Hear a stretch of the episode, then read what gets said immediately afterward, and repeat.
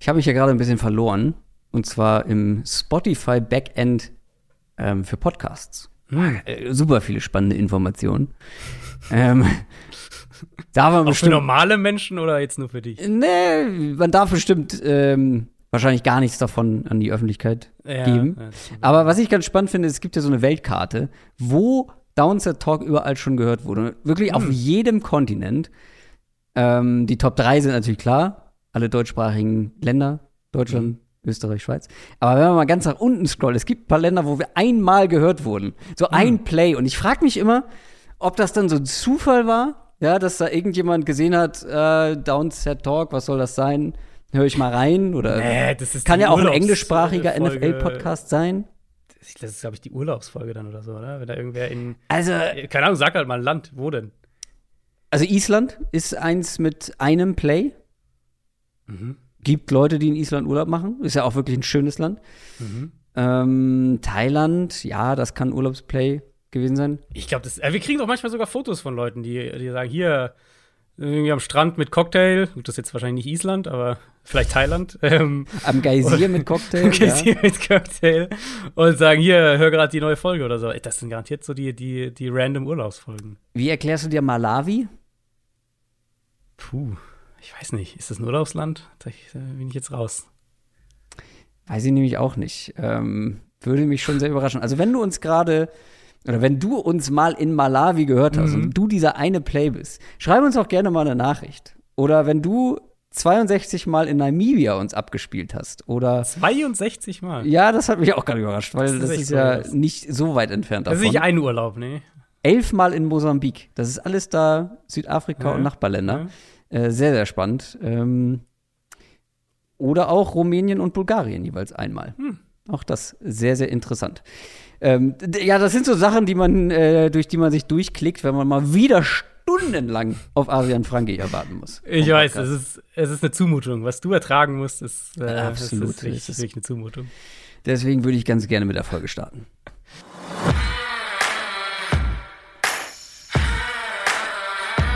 Down, Set, Talk. Der Football-Podcast mit Adrian Franke und Christoph Kröger.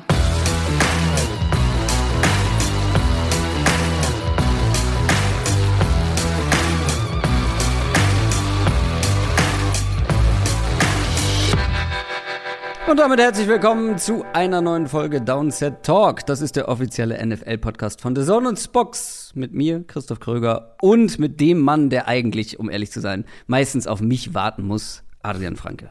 Einen wunderschönen guten Tag. Wir haben eine sehr schöne Folge vorbereitet, auf die ich mich sehr freue zumindest. Mhm. Und ähm, ich glaube, die wird ganz unterhaltsam. Es ist voll, vor allem eine vollgepackte Folge. Wir haben ganz am Ende der Folge unsere Auslosung unserer Fantasy Football Hörerliga. Das hat schon gute Tradition, dass wir natürlich wieder auch deine Frau Janina als Losfee dabei haben. Mhm.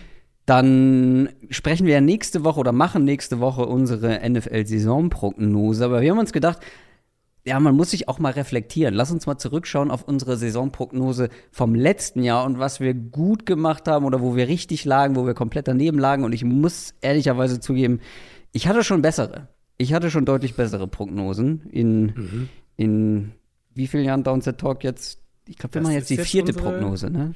Äh, ja. Ja, die letztes nee, Jahr fünfte, war nicht. Oder? Die fünfte schon? Also die letzte, letztes Jahr war auf jeden Fall nicht meine beste. Das kann man, ja, ja. das kann man so festhalten. Dann sprechen wir über mögliche Breakout-Spieler und vor allem ist das hier heute unsere My Guys-Folge. Wir ja, setzen unsere Flagge oder werfen unser Handtuch auf jeweils fünf Spieler für die Saison, wo wir sagen, ah, bei denen sind wir richtig optimistisch, optimistischer als die meisten anderen. Mit denen wollen wir, mit denen wollen wir verbunden werden. So, das sind unsere Kenneth Gainwells der kommenden Saison. Und da freue ich mich natürlich sehr drauf. Ja, Bevor wir absolut, dazu kommen. absolut. Das sind, ich finde, die zwei Folgen sind äh, jetzt die diese Woche und die nächste ja, Woche sind so ja das sind nochmal so richtig coole Folgen, bevor dann so halt natürlich der Saisonalltag auch ein bisschen anfängt, klar. Und dann jede Woche ist dann Spieltag, da ist dann relativ klar vorgelegt, was wir machen und über was wir sprechen. Und jetzt heute und nächste Woche ist nochmal so die, wo auch glaube ich, also wenn ich so das Feedback sehe auf Social Media, glaube ich auch viele Hörerinnen und Hörer sich sehr freuen. Bevor wir dazu kommen, ähm, natürlich noch mal ein bisschen Housekeeping an dieser Stelle, vor allem aus Fantasy-Sicht, denn die Fantasy-Drafts sind im vollen Gange. Ich habe auch schon, ich bin mittlerweile in einem Slow Draft ganz aktuell, der wird sich, glaube ich, auch noch die ganze Woche ziehen. Dann hatte ich gestern schon den von meiner ähm, Ursprungs-Fantasy-Liga sozusagen. Und am Sonntag gibt es den Draft unserer Fantasy-Football-Bundesliga. Ähm, wir werden euch noch mitteilen, äh, wie ihr das Ganze verfolgen könnt, aber es wird auf jeden Fall einen Livestream geben, den wir begleiten. Ähm, und dann am Montag, einen Tag später, gibt es um 20.30 Uhr den Draft unserer Hörerliga, wo wir natürlich selber involviert sind. Auch den werden wir live übertragen, so wie die letzten Jahre auch. Da einfach am besten Twitter und Instagram folgen und da werdet ihr das Ganze nicht verpassen und vor allem werdet ihr dann sehen, wo ihr das Ganze verfolgen könnt. Ähm, dann gibt es natürlich nicht nur neue Hörerinnen und Hörer so allgemein bei uns, die wir herzlich begrüßen wollen, sondern auch jede Menge neue Supporter auf Patreon. Wir nähern uns der 4000 Supporter-Marke und wir haben bei Patreon nicht nur ein Update meiner Fantasy Football Rankings, Draft Rankings veröffentlicht, sondern du hast auch noch eine Bonusfolge gemacht und zwar zur mhm. Preseason, beziehungsweise so als Fazit der Preseason. Worüber hast du gesprochen? Ja, das trifft eigentlich ganz gut. Also so im Prinzip einen Haken an die Preseason gemacht. Was ist aufgefallen? Natürlich mit Samthandschuhen angepackt, weil wir reden ja selber immer drüber. Vorsicht mit den Preseason Takeaways. Ähm, ich habe wirklich versucht, halt die Sachen rauszufiltern, die in meinen Augen eine Bedeutung auch für die Regular Season haben, was man daraus mitnehmen kann. Bisschen was dann noch reingepackt aus der, aus der Kader-Cut-Deadline, über da sprechen wir natürlich auch noch gleich drüber. Ähm, und so ein bisschen, ja, ein Haken an die Offseason, glaube ich, kann man sagen. Und, und jetzt, äh, jetzt geht's dann bald richtig los.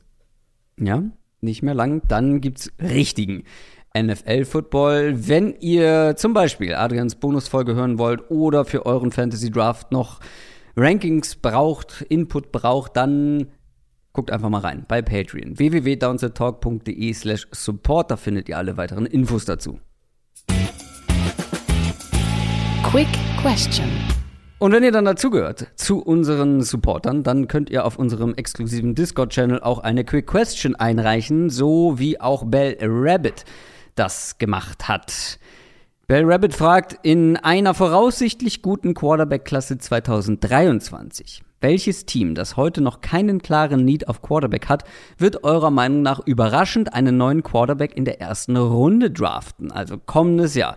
Welches Team, wo man heute sagt, ja, sind eigentlich okay aufgestellt, mhm. werden nächstes Jahr in den Draft gehen, wo wir alle sagen werden, ja, die sind ein Kandidaten, ein QB früh zu draften. Wen hast du auf dem Zettel? Also mein erster Gedanke waren die Giants, aber ehrlicherweise glaube ich, das überraschend? Wäre das überraschend? Genau, das habe ich auch gedacht. Das wäre wahrscheinlich nicht überraschend. Ich meine, die haben jetzt zwar ihren Starter für dieses Jahr, aber Daniel Jones ist ja auch in seinem letzten Jahr vorerst. Ja. Und dann war es mir nicht überraschend genug. Ich finde, es gibt so ein paar Teams, die sowieso nicht, die nicht zählen würden. Seattle, ähm, Houston mhm. für mich auch. Also ja, Davis Mills mhm. schon gut, aber ich glaube nicht, dass der die langfristige Es wäre nicht überraschend. Ist. Genau, Detroit das gleiche Spiel. Ähm, ich bin Stand heute, was so wirklich Überraschungsteams angeht, bei den Jets gelandet. Zach Wilson mhm. hatte keine gute Rookie-Saison, haben wir auch viel drüber gesprochen. Wird jetzt den Saisonstart wahrscheinlich verletzt verpassen. Und wenn er dann, jetzt sagen wir mal, in Woche 2 zurückkommt, dann sind die Gegner Cleveland, Cincinnati, Pittsburgh, Miami, Green Bay, Denver, New England, Buffalo und nochmal New England. Das könnte eine richtig ungemütliche erste Saisonhälfte werden. Zweite Saisonhälfte hat dann potenziell ein paar leichtere Gegner auch mit dabei. Aber es würde mich halt ehrlich gesagt nicht schocken, wenn die Jets nochmal Top 5 picken im nächsten Draft. Und wenn Wilson dementsprechend natürlich auch spielt ja. und dann auch angezählt ist, dann hast du vielleicht, sagen wir, du hast den Nummer 4 Pick ähm, und es gibt dann vielleicht drei gute Quarterbacks oder du hast die Möglichkeit, einen der beiden Top-Quarterbacks sogar zu bekommen, versus in Jahr drei mit Wilson zu gehen. Und dann an dem Punkt, wenn du das machst, dann hängt ja auch als Coach, als GM, hängt ja dann auch ziemlich stark dein eigener Job an der Frage, ob Wilson sich entsprechend entwickelt. Oder ob du dann halt nicht vielleicht eher sagst, hm, hier, weiß nicht, Bryce Young oder wer auch immer äh, dann da der Top-Quarterback ist, den sie kriegen können. Wir geben Zach Wilson so ein bisschen auf. Das ist nicht meine Prognose. Es ging ja um Überraschungsteams, mhm. aber ja, die Jets wären so ein Team, wo ich so ein Szenario mir vorstellen könnte. Wäre es überraschend, wenn Washington einen Quarterback draftet? Mmh. Ehrlicherweise nicht, oder? Ich weiß nicht. Glaubt irgendwer, dass Carson Wentz länger als ein Jahr da spielt. Ich glaube, intern bei Washington glauben das ein, zwei Leute, ja. Mhm. Aber außerhalb der Organisation bin ich, glaube ich, bei dir, dass es nicht wahnsinnig überraschend wäre. Ansonsten, finde ich, gibt es nicht so viele. Ich könnte natürlich jetzt irgendwie wieder auf Derek Carr rumhacken. Ja, was ich aber gar nicht auch, will, ja. aber trotzdem, ich ja, könnte mir ein Szenario vorstellen, wo man sagt, okay, die Raiders wollen jetzt in dieser krassen Division, über die wir letzte Woche ausführlich gesprochen haben, unbedingt mithalten, haben aber den vermeintlich schlechtesten Quarterback womit man vielleicht in dieser Saison merkt, okay, Devonta Adams zu holen reicht dann nicht mehr. Wir brauchen auch einen Quarterback, der mit einem Patrick Mahomes und einem Justin Herbert und einem Russell Wilson mithält. Mhm. Das ist Derek Carter nicht und vielleicht reicht es am Ende nicht. Man wird letzter in der Division, ist unzufrieden und plötzlich mhm. Ich glaube, die sind zu sehr all in halt. Also, weil wenn mhm. du jetzt dann Rookie reinpackst, bis der gut ist, ist ja Adams, keine Ahnung, 34, 35 mhm. oder was auch immer. Chandler Jones ist jetzt auch eher eine kurzfristige Lösung ich glaube, die sind zu sehr jetzt in diesem Fenster aktuell drin. Ich habe noch eins überlegt, ich weiß nicht, ob du die als überraschend zählen würdest, einfach weil sie zwei Optionen haben aktuell. Ähm, ist Atlanta. Wenn Atlanta, Mariota ist natürlich eine Übergangslösung, Desmond Ritter wird vielleicht irgendwann spielen. Ich weiß nicht, ob die als überraschend zählen würden. Und dann. Desmond Ritter war halt ein Drittrunden-Pick, ne? Genau, ja, genau. Deswegen. Wenn der nicht überrascht. Ich hatte tatsächlich auch die Titans, weil auch da war es ja nur ein Drittrunden-Pick ja. mit Malik Willis. Ja. Aber bei den Titans wäre es zumindest überraschend. Wenn die jetzt, ich das erwarte stimmt. ja keine Megasaison von den Titans. Ich könnte mir vorstellen, mhm. dass die so einen leichten Schritt zurück machen. Aber auch hier, ähnlich wie bei den Raiders dann, mhm. wird man zu gut sein, um richtig früh zu picken.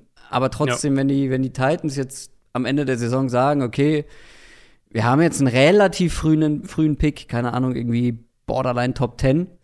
Wir haben die Chance auf einen Quarterback oder hochzugehen für einen Quarterback. Ryan Tannehill spielt vielleicht keine gute Saison. Malik Willis hat zu wenig gezeigt. Wir werfen einfach noch einen, äh, noch einen Hut in den Ring. Ähm, ja. Es wäre eine mhm. Überraschung, aber es wäre für mich noch eins der Teams, wo ich es mir irgendwo vorstellen könnte. Mhm. Aber es gibt gar nicht so viele, ne? wo man jetzt. Nee, sagt, genau. So, ich, es sind halt diese, ich finde, es sind diese drei für mich klaren, ich meine, bei Houston mag der eine oder andere eine andere Meinung noch haben, aber Seattle, Houston, Detroit, die sind relativ klar und die Giants würde ich da eigentlich fast schon mit dazu packen. Ähm, und dann ist also, es halt man kann es ja, man kann ja einfach andersrum betrachten. Ähm, wäre es überraschend, wenn Daniel Jones nächstes Jahr Starter bei den Giants wäre? Ja. Ja. Wäre es überraschend, wenn Davis Mills äh, Starter nächstes Jahr bei den Texans ist? Ja. Also ist es andersrum nicht wirklich eine mhm. Überraschung. Deswegen glaube ich, würden mhm. sie halt hier nicht zählen. Genau. Und dann habe ich halt, hast du jetzt, glaube ich, auch noch nicht erwähnt, Carolina, habe ich mir noch aufgeschrieben. Die wäre nicht überraschend, weil Baker Mayfield jetzt ja auch erstmal nur für ein ja. Jahr da ja. ist, aber die wäre natürlich auch ein Kandidat, wenn die Saison jetzt richtig schief geht, ähm, dass die komplett alles aufräumen nach der Saison. Und ein Team noch, würde ich noch reinwerfen, haben wir mhm. jetzt nicht genannt. Das wäre überraschend, aber es ist ein Szenario vorstellbar. Das sind die Eagles. Wenn Jalen Hurts mit mm. dem Team nicht Erfolg hat, mm. und die haben ihre, diese zwei Erstrunden-Picks, mhm. dann habe ich die da schon auch auf dem Zettel. Mag ich, ich mag aber auch Jalen Hurts, deswegen tue ich mich da schwer, äh, irgendwie daran zu glauben, dass das passieren könnte. Das war die Quick Question für diese Woche. News aus der NFL. Ja, ist einiges passiert. Es gab Roster-Cuts, es gab einen Trade, es gab die ein oder andere Geschichte abseits des Platzes. Fangen wir mal an mit der wahrscheinlich überraschendsten Nachricht der Woche, denn wir haben letzte Woche noch darüber gesprochen, in welchem Trikot wird Jimmy Garoppolo hm. ja, in die neue Saison gehen und keiner von uns hat die San Francisco 49ers genannt, aber es sieht hm. ganz danach aus, als würde das stattfinden, wobei komplett sicher ist es ja so noch nicht. Ja, äh, komplett sicher ist es noch nicht. Ich denke, Woche 1 wird er schon da sein. Ähm, und dann alles darüber hinaus mal gucken. Ich finde, es ist ein Spiel mit dem Feuer, das aufgehen kann aber das auch Risiken mit sich bringt. Und der offensichtliche Vorteil ist halt, zum einen haben sie jetzt einen Top-Backup zur Absicherung. Wir müssen, wir müssen erstmal sagen, was passiert ist, falls das der ein oder andere nicht mitbekommen hat. Jimmy Garoppolo richtig, ja, hat seinen Vertrag re restructured, wie man so genau. schön sagt, bei genau, den 49ers. Ja, genau, jetzt einen neuen Vertrag unterschrieben, der deutlich sein Gehalt runterschraubt. Ähm, das hatten wir ja immer gesagt, unter dem alten Cap-Hit wird sowieso, oder mit dem alten Vertrag wird sowieso schwer sein, weil der jenseits der ja. 20 Millionen war, nicht nur in San Francisco zu bleiben, sondern irgendwohin auch zu gehen. Das war auch ein Grund dafür, dass keiner jetzt, glaube ich, für ihn getradet hat, neben der Verletzungsgeschichte. Ähm, genau, und er bleibt jetzt in San Francisco mit einem günstigeren Vertrag, mit einem High-End-Backup.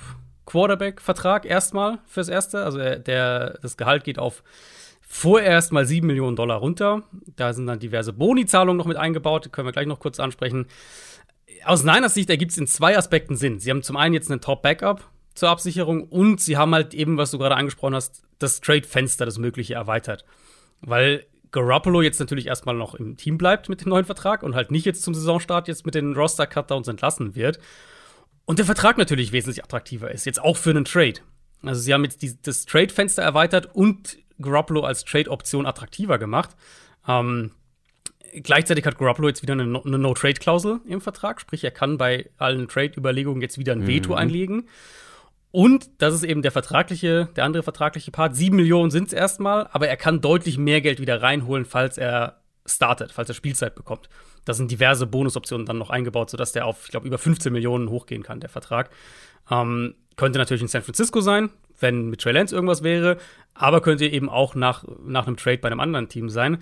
Plus auch noch wichtig zu wissen, er hat auch eine No-Tag-Klausel jetzt in seinem Vertrag. Also wenn er jetzt, sagen wir, in Woche 4 irgendwo hingetradet wird, und da richtig gut spielt, dann kann er 2023 nicht einfach per Franchise-Tag gehalten werden. Also der Vertrag ist schon auch so ein bisschen darauf ausgelegt, dass er irgendwo spielt und die Möglichkeit hat, da gut zu spielen und sich dann in, äh, in ins Fenster zu stellen, letztlich. Also soweit erstmal, ne, ergibt Sinn, glaube ich, was ich jetzt alles gesagt habe, ergibt für beide mhm. Seiten irgendwo Sinn. Die andere Frage, finde ich, die man sich halt schon stellen muss, ist, was passiert in diesem Locker-Room, von dem wir wissen, dass Garoppolo ein hohes Standing hat. Ein Lockerroom, der mit Garoppolo viele Spiele gewonnen hat. Was passiert da, wenn Trey Lance früh wackelt? Und, und wenn sie am Anfang irgendwie viele Spiele verlieren? Und das ist halt, finde ich, der, die, weil ich gesagt habe, Spiel mit dem Feuer, das ist halt, finde ich, der gefährliche Part. Weil wir können da sagen, okay, Shannon, ja, wird jetzt, hat sich auf Trey festgelegt, da bleiben sie jetzt auch dabei und so weiter. Das kannst du halt irgendwann nicht mehr steuern. Also du kannst natürlich steuern, welchen Quarterback du aufstellst als Head Coach, aber wie der Lockerroom damit umgeht, wie von was von außen alles an das Team rangetragen wird und an welchem Punkt du halt, ob du es willst oder nicht als Head Coach, eine Quarterback-Debatte hast, falls Trey Lance nicht gut spielt.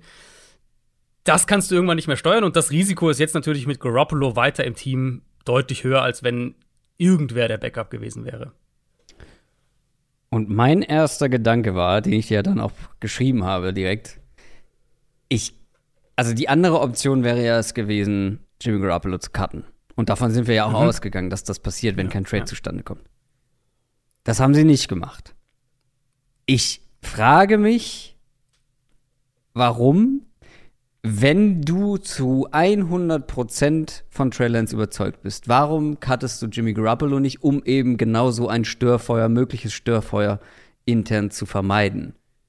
Und es ist natürlich, das ist natürlich eine Spekulation, aber ich kann mir nicht vorstellen, dass du diesen Move machst, wenn du zu 100% überzeugt bist. Ja, äh, es ist, äh, man muss, finde ich, das Gesamtbild noch mal kurz sagen. Er hatte diese OP im Frühjahr, äh, Schulterwasser, glaube ich, bei ihm, die halt erstmal alle Trade-Pläne zerschossen hat. Das war ja so, wenn, wenn Garoppolo fit gewesen wäre und diese OP nicht gewesen wäre, wäre er wahrscheinlich getradet worden im März, im April. Dann haben wir drüber gesprochen, dann, über den Sommer, niemand hätte diesen Vertrag so aufgenommen. Und hätten sie ihn entlassen, wäre eine reelle Chance da, dass er zum Beispiel halt zu den Seahawks geht, was die Niners wahrscheinlich auch nicht wollten. Und sie haben die Offseason über, haben sie das immer wieder mal gesagt, sie wollen ihn halt nicht ohne Gegenwert gehen lassen. Auf der, also das ist so vielleicht so ein bisschen zur Einordnung. Aber auf der anderen Seite stimme ich dir halt auch zu, wenn du zu 100% überzeugt bist von Trey Lance und wenn du sagst, hier, ähm, wir machen uns da, wir, haben uns uns da den Quarterback gefunden und, und machen uns da keine Sorgen, gehst du dann dieses Risiko ein, dass du mhm. eine Lockerroom-Debatte an irgendeinem Punkt mhm. bekommst, falls es mit Lance halt nicht gut läuft? Das ist schon, das ist schon eine spannende Frage. Vielleicht löst sich alles in Luft auf, weil er in Woche 3 getradet wird und Trey Lance spielt gut. Und wenn Trey Lance gut spielt, ist es sowieso kein Thema und ist wurscht.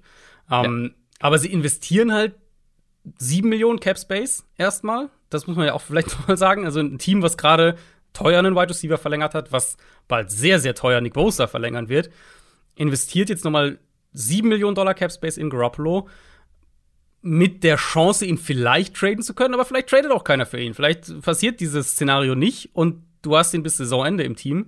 Ähm, und ja, dann kannst du vielleicht einen Compensatory Pick bekommen, aber den kriegst du ja auch nur, wenn du selber entsprechend deine Compensatory Formel handelst und eben dich entsprechend verhältst auf dem Markt. Also das ist ja jetzt kein Anreiz sozusagen. Also ich finde, das ist ein, kein ausreichender Anreiz.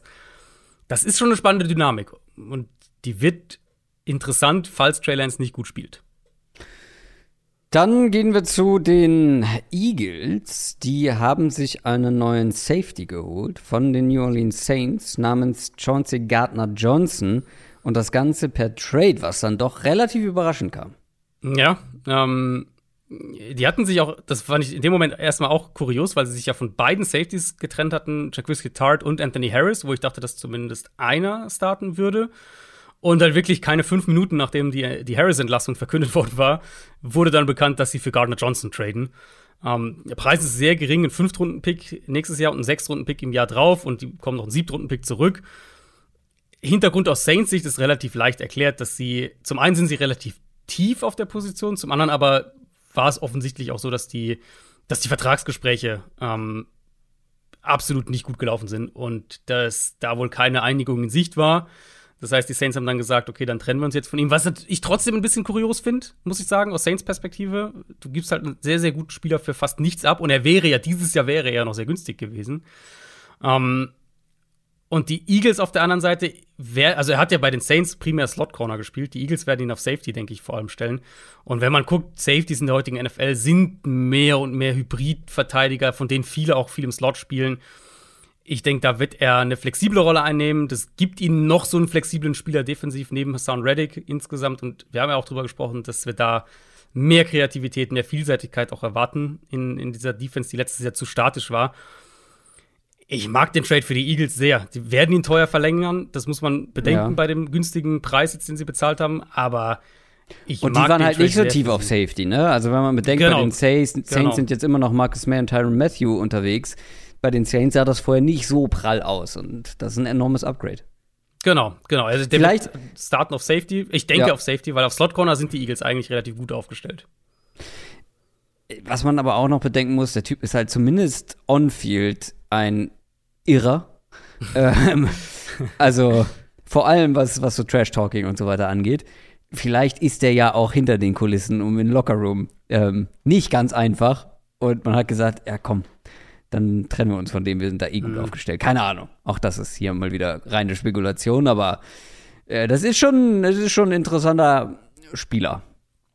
Ja, und kam halt wirklich aus dem Nichts, der Trade. Und ist, ja. finde ich, mal wieder, wir haben das ja gerade bei den Saints immer wieder gehabt, die letzten Jahre, ist halt, finde ich, auch mal wieder ein Hinweis darauf, dass der Cap halt doch irgendwo Konsequenzen hat. Und du kannst es lange ausstretchen und du kannst lange äh, hier und da Geld rumschieben. Aber an irgendeinem Punkt kommst du einfach an diese Position, wo sie jetzt sind, dass du eben dir überlegen musst, wen bezahlen wir. Wir haben jetzt, wir haben jetzt andere Spieler teuer bezahlt. Wen können wir nicht bezahlen? Und, und als Gardner Johnson ist halt einer, wenn wir jetzt mal nur auf seine Slot-Corner-Rolle gucken, der einer der besten Slot-Corner in der Liga. Das ist jetzt keiner, von dem du dich mal eben, und jung ist er auch, also ist jetzt ja keiner, von dem du dich mal eben trennst, weil du sagst, ja, das ist halt ein solider Spieler, bisschen in die Jahre ja. gekommen oder sowas. So ist es ja nicht. Ja. Deswegen, auch mit dem Vertrag, den er jetzt wahrscheinlich von den Eagles bekommen wird, im Hinterkopf, mag ich den Trade für die Eagles sehr. Die Cowboys Offense hat ja eh schon ein paar Downgrades zu verzeichnen gehabt äh, in dieser Offseason und ein weiteres Downgrade kommt dazu, denn die Cowboys haben Tyron Smith verloren. Ja, das ist wirklich, wirklich bitter. Er, er bleibt halt einfach wirklich nicht mehr fit, leider. Ähm, war im Training am Mittwoch, letzten Mittwoch, auch eine Non-Contact-Geschichte, wohl ein Muskelriss im Oberschenkel. Es klingt so, als würde er bestenfalls im Dezember nochmal eingreifen können. Könnte auch wirklich das Saison aus sein. Und für eine Offense, die halt sowieso jetzt schon mehrere Leistungsträger und Starter verloren hat, auch mehrere Starter in der Offensive Line, ist das natürlich ein brutaler Rückschlag. Und das macht ja. die offensive Prognose noch mal wackeliger für, für Dallas. Jerry Jones hat diese Woche schon gesagt, dass Tyler Smith jetzt auf Left Tackle übernehmen soll. Das war der, also der Rookie Offensive Lineman von den Cowboys, der eigentlich erstmal auf Guard rangeführt werden sollte. Ähm, jetzt auch ein bisschen Trainingszeit verpasst hat mit einer Knöchelverletzung. Der wird jetzt wohl ins kalte Wasser geworfen und spielt direkt Left Tackle. Und dann hast du halt Tyler Smith statt Tyron Smith auf Left Tackle, Connor McGovern statt Connor Williams auf Left Guard, dann Center Right Guard sind unverändert und Right Tackle äh, Terrence Steele statt Lyle Collins. Das wird wahrscheinlich die Week One Starting O-Line der Cowboys sein. Und außerhalb von Zach Martin auf Right Guard boah, könnte das halt überall wackeln. Und ich bin eh schon ein bisschen skeptischer als der Konsens bei den Cowboys, das weiß ich. Ich mag Prescott wirklich, aber er ist für mich halt nicht der Quarterback, der mit einer bisschen wackeligen Line, bisschen Receiver-Fragen, der dann eine Offense trägt. Zumindest bisher war er das nicht. Und deswegen geht, wird meine Prognose eher noch einen Ticken skeptischer bei Dallas. Ja, fair.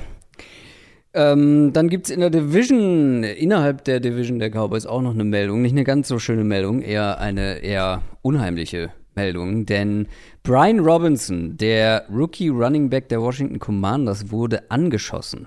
Mhm. Zweimal sogar, also doppelt mhm. angeschossen. Er war wohl am Sonntagabend noch unterwegs, um sich was zu essen zu holen, wenn ich das richtig verstanden habe. Und wurde dann bei einem versuchten Raubüberfall zweimal angeschossen. Ähm, hatte wohl Glück im Unglück, dass er trotzdem nicht in Lebensgefahr war. Ähm, wurde auch schon operiert und so. Also es scheint wohl glimpflich ausgegangen zu sein. Washington hat ihn auch erstmal im 53er Kader mitgenommen. Das heißt, er könnte im Laufe dieser Saison spielen, sollte sich das ausgehen. Aber klar, Ron Rivera hat auch schon gesagt, dass es jetzt erstmal keine Timeline oder sowas gibt und, und wer, ähm, dass, dass sie da abwarten werden, dass sie vorsichtig sein werden. Wer das Running Back-Duell in Washington verfolgt hat, diese mm. Offseason, der weiß, dass Robinson eine reelle Chance hatte, vor Antonio Gibson zu starten. Mm. Ähm, genau, jetzt muss man einfach abwarten. Es wäre auch eine Option, dass sie ihn auf die Non-Football-Injury-Liste setzen. Dann wird er zumindest mal vier Spiele sicher verpassen. Ich schätze mal, dass es schon eine Weile dauern wird, bis wir ihn sehen, falls wir ihn überhaupt dieses Jahr sehen. Aber dass sie ihn nicht direkt auf Injured Reserve gepackt haben, äh, zeigt uns ja zumindest mal, dass sie das noch nicht ausgeschlossen haben. Es kann ja auch theoretisch dann doch etwas schneller gehen. Wir wissen ja keine Details darüber. Ähm, genau. Wie ja. und wo er getroffen wurde, wie schlimm es ist. Deswegen mal sehen, aber ja, du hast vollkommen recht. Brian Robinson war einer der Aufsteiger der, der Saisonvorbereitung in der ganzen ja. NFL. Ja. Dann haben die Cardinals sich Trayvon Mullen geholt. Der war noch bei den Raiders, ne? Oder mhm. habe ich was verpasst? Ne? Ja, Von den Raiders, den Cornerback, er tradet. Ja, äh, Raiders, wir kommen ja gleich noch zu einem weiteren Kandidaten. Raiders räumen auf jeden Fall mit den mhm. Spielern des letzten Regimes auf. Bei Mullen ging es dann rum, der wäre wohl entlassen worden. Deswegen bezahlen die Cardinals auch nur einen Conditional Siebtrunden-Pick. War der äh, auch First Rounder? Nee, Second Round, ne? Second Rounder war der, ja. ja. Second Round. Genau. Ähm, aus ja. diesem Pick kann je nach Einsatzzeit noch ein Sechstrunden-Pick werden, also maximal ein Sechstrunden-Pick. Ja, Mullen hatte mit Verletzungen zu kämpfen. Ähm, für Arizona ist es natürlich ein kompletter Low-Risk-Move, was den Preis angeht. Die Cardinals brauchen halt eigentlich noch einen Starting Outside Corner, der auch früh helfen kann. Da muss man halt mal gucken, ob Mullen. Also bei den Raiders war er Starter. Ja, genau, ob Mullen dafür gut genug ist, ob das passt, ob der schnell auch da reinfindet in das System. Aber das könnte durchaus sein, dass das ein Starting Corner für Arizona dieses Jahr dann ist. Ja, wir bleiben bei den Raiders und ähm, es gab einige Fragen. Was war so euer überraschendster Roster-Cut? Dieses mhm. Jahr und da gibt es, glaube ich, nur eine Antwort und das ist Alex Leatherwood von den mhm. Raiders. Nicht aufgrund seiner herausragenden Leistungen in seiner Rookie-Saison, ähm, denn davon gab es keine. Der war einer der schlechtesten Starting Tackles der ganzen Liga und das, obwohl er ein First-Round-Pick war. Aber trotzdem ist es natürlich überraschend, wenn ein Spieler, der vor einem Jahr ein First-Round-Pick war, ein Jahr später einfach so entlassen mhm. wird. Aber das ist bei Alex Leatherwood und den Raiders der Fall. Ja, ähm, nicht nur First-Round-Pick, sondern natürlich auch ein Top-20-Pick, Nummer 17 overall gewesen. Yep. Klar, neues Regime, logisch.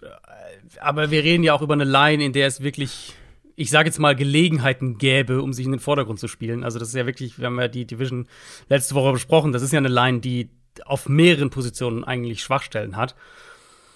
Er war ein Reach, ja, im Draft, was hat damals nach dem Draft so ziemlich jeder von außen gesagt hat. Ähm, das neue Regime hat ihn jetzt eine Offseason lang getestet und kam zu dem Schluss, dass er nicht gut genug ist. Da gab es dann Trade-Gerüchte. Niemand wollte für ihn traden, was sicher auch an seinem Vertrag liegt, weil ein Erstrunden äh, Nummer 17 Overall-Pick-Vertrag ist halt einfach teuer. Und jetzt entlassen sie ihn halt lieber und schlucken dieses Jahr fast 8 Millionen Dollar an Dead Cap. Ja, das zeigt schon, als, was die von ihm halten. Genau, als ihn halt bitte in den Kader zu nehmen. Also, das sagt uns ja schon auch wirklich darüber was aus, dass sie, dass sie nicht denken, dass sie ihn entwickeln können auch. Weil wenn du sagst, wir haben ja einen jungen Spieler, gerade mhm. Linemen haben wir die letzten Jahre immer wieder gesehen, dass die erst im zweiten, manchmal auch im dritten Jahr dann so einen Sprung machen. Offensichtlich erwarten sie das ja. bei ihm nicht und jetzt äh, ist Hart. er ja, jetzt ist er auf dem Waiver Wire. Das ist natürlich Waiver Wire wird am Mittwoch erstmal durchlaufen. Das heißt, es wird die erste Welle wird dann durch sein, bis ihr den Podcast hört. Vielleicht claimt ihn jemand, ich kann es mir nicht vorstellen, weil dann claimst du ja den Vertrag auch mit. Also deswegen denke ich eher, der wird auf den Markt kommen. Und dann wird es sicher ein Team geben, was ihn, was ihn verpflichtet, weil das, also selbst wenn andere Teams den nicht als Erstrundenpick auf dem Zettel hatten, mit Sicherheit hatten viele den als Zweit- oder Drittrundenpick gegradet. Und dann wird es sicher Teams geben, die sagen, ah, den holen wir uns günstig und gucken mal, ob wir da nicht doch mehr rausholen. Das gilt auch mehr oder weniger für Kenyon Drake, nicht mehr ganz so jung, aber auch ein Ex-Raiders-Spieler, der mhm. jetzt wiederum zu den Baltimore Ravens geht, die einfach nicht genug Running Backs haben können. Ja, ich weiß nicht, du, wie du das siehst. Für mich ist es schon noch mal ein Hinweis darauf, dass ja. die Ravens nicht so ja. ganz sicher sind, wann J.K. Dobbins so richtig fit ist. Ähm, Gus Edwards ja auch. Gus Edwards fällt sowieso noch aus, genau, ja. der wird auf jeden Fall erstmal fehlen. Und Drake gibt ihnen halt so eine, eine sichere Option dahinter in meinen Augen hatte der so ziemlich seine beste Saison in Arizona vor zwei Jahren, müsste es gewesen sein, ja, zwei Jahren. Als Arizona ja auch viel, viel Quarterback-Option-Plays genutzt hat. Also in, in so einer Offense, glaube ich, kann der schon gut funktionieren. Ähm, und ich könnte mir vorstellen, dass Drake einer ist, der die ersten zwei, drei Wochen der Saison eine größere Rolle einnimmt und dann so langsam in die zweite und, und dritte Reihe zurückrutscht. Aber wie gesagt, wenn J.K. Dobbins bei 100% wäre und sie sicher wären, dass der Woche 1 spielt, dann glaube ich, machen sie das nicht. Sie haben halt lieber ein paar mehr Backs zur Verfügung, gerade nach den Erfahrungen aus dem letzten Jahr. Aber Mike ja. Davis ist, glaube ich, da aktuell, wenn Dobbins nicht bei 100 Prozent ist, die Nummer eins. Also ich glaube, mhm. der passt fast noch ein bisschen besser da rein. Beziehungsweise auch der hatte vor zwei Jahren sein stärkstes Jahr, ne? Äh, in Gemeinsamkeit mit mhm. Kenyon Drake. Ja, ja. Dann sind wir bei den Bills und Tredavious White. Der hat sich verletzt und wird mindestens vier Spiele verpassen. Der ist noch verletzt, muss man sagen. Ja, stimmt, ja. Das war sein Kreuzbandriss, von dem er ja, ja.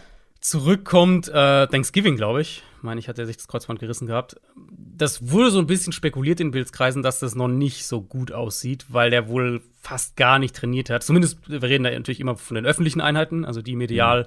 besucht sind. Da war jetzt wohl wochenlang gar nicht oder kaum dabei.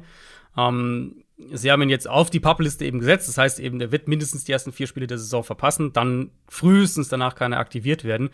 Und das ist halt auch sowas, wenn ein Spieler dieses Kalibers auf die Publiste gesetzt wird und dann eben sicher die ersten vier Spiele verpasst, dann kann man auch davon ausgehen, dass es nicht knapp war. Also, dass sie nicht hoffen, ah, vielleicht ist er ja in drei Wochen soweit, weil dann würden sie ihn im Kader lassen. Weil so ein Spieler, den hast du lieber zwei Wochen den Roster-Spot in Anführungszeichen verschwendet äh, und hast dafür die Option, ihn ein, zwei Spiele früher zurückzubekommen, dass sie das jetzt gemacht haben, zeigt, denke ich schon, dass sie davon ausgehen, dass er auch noch ein paar Wochen braucht.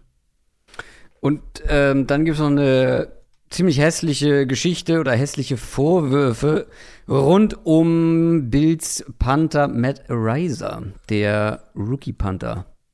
Ja, jetzt nicht mehr Bills Panther. Äh, mittlerweile richtig. wurde er entlassen.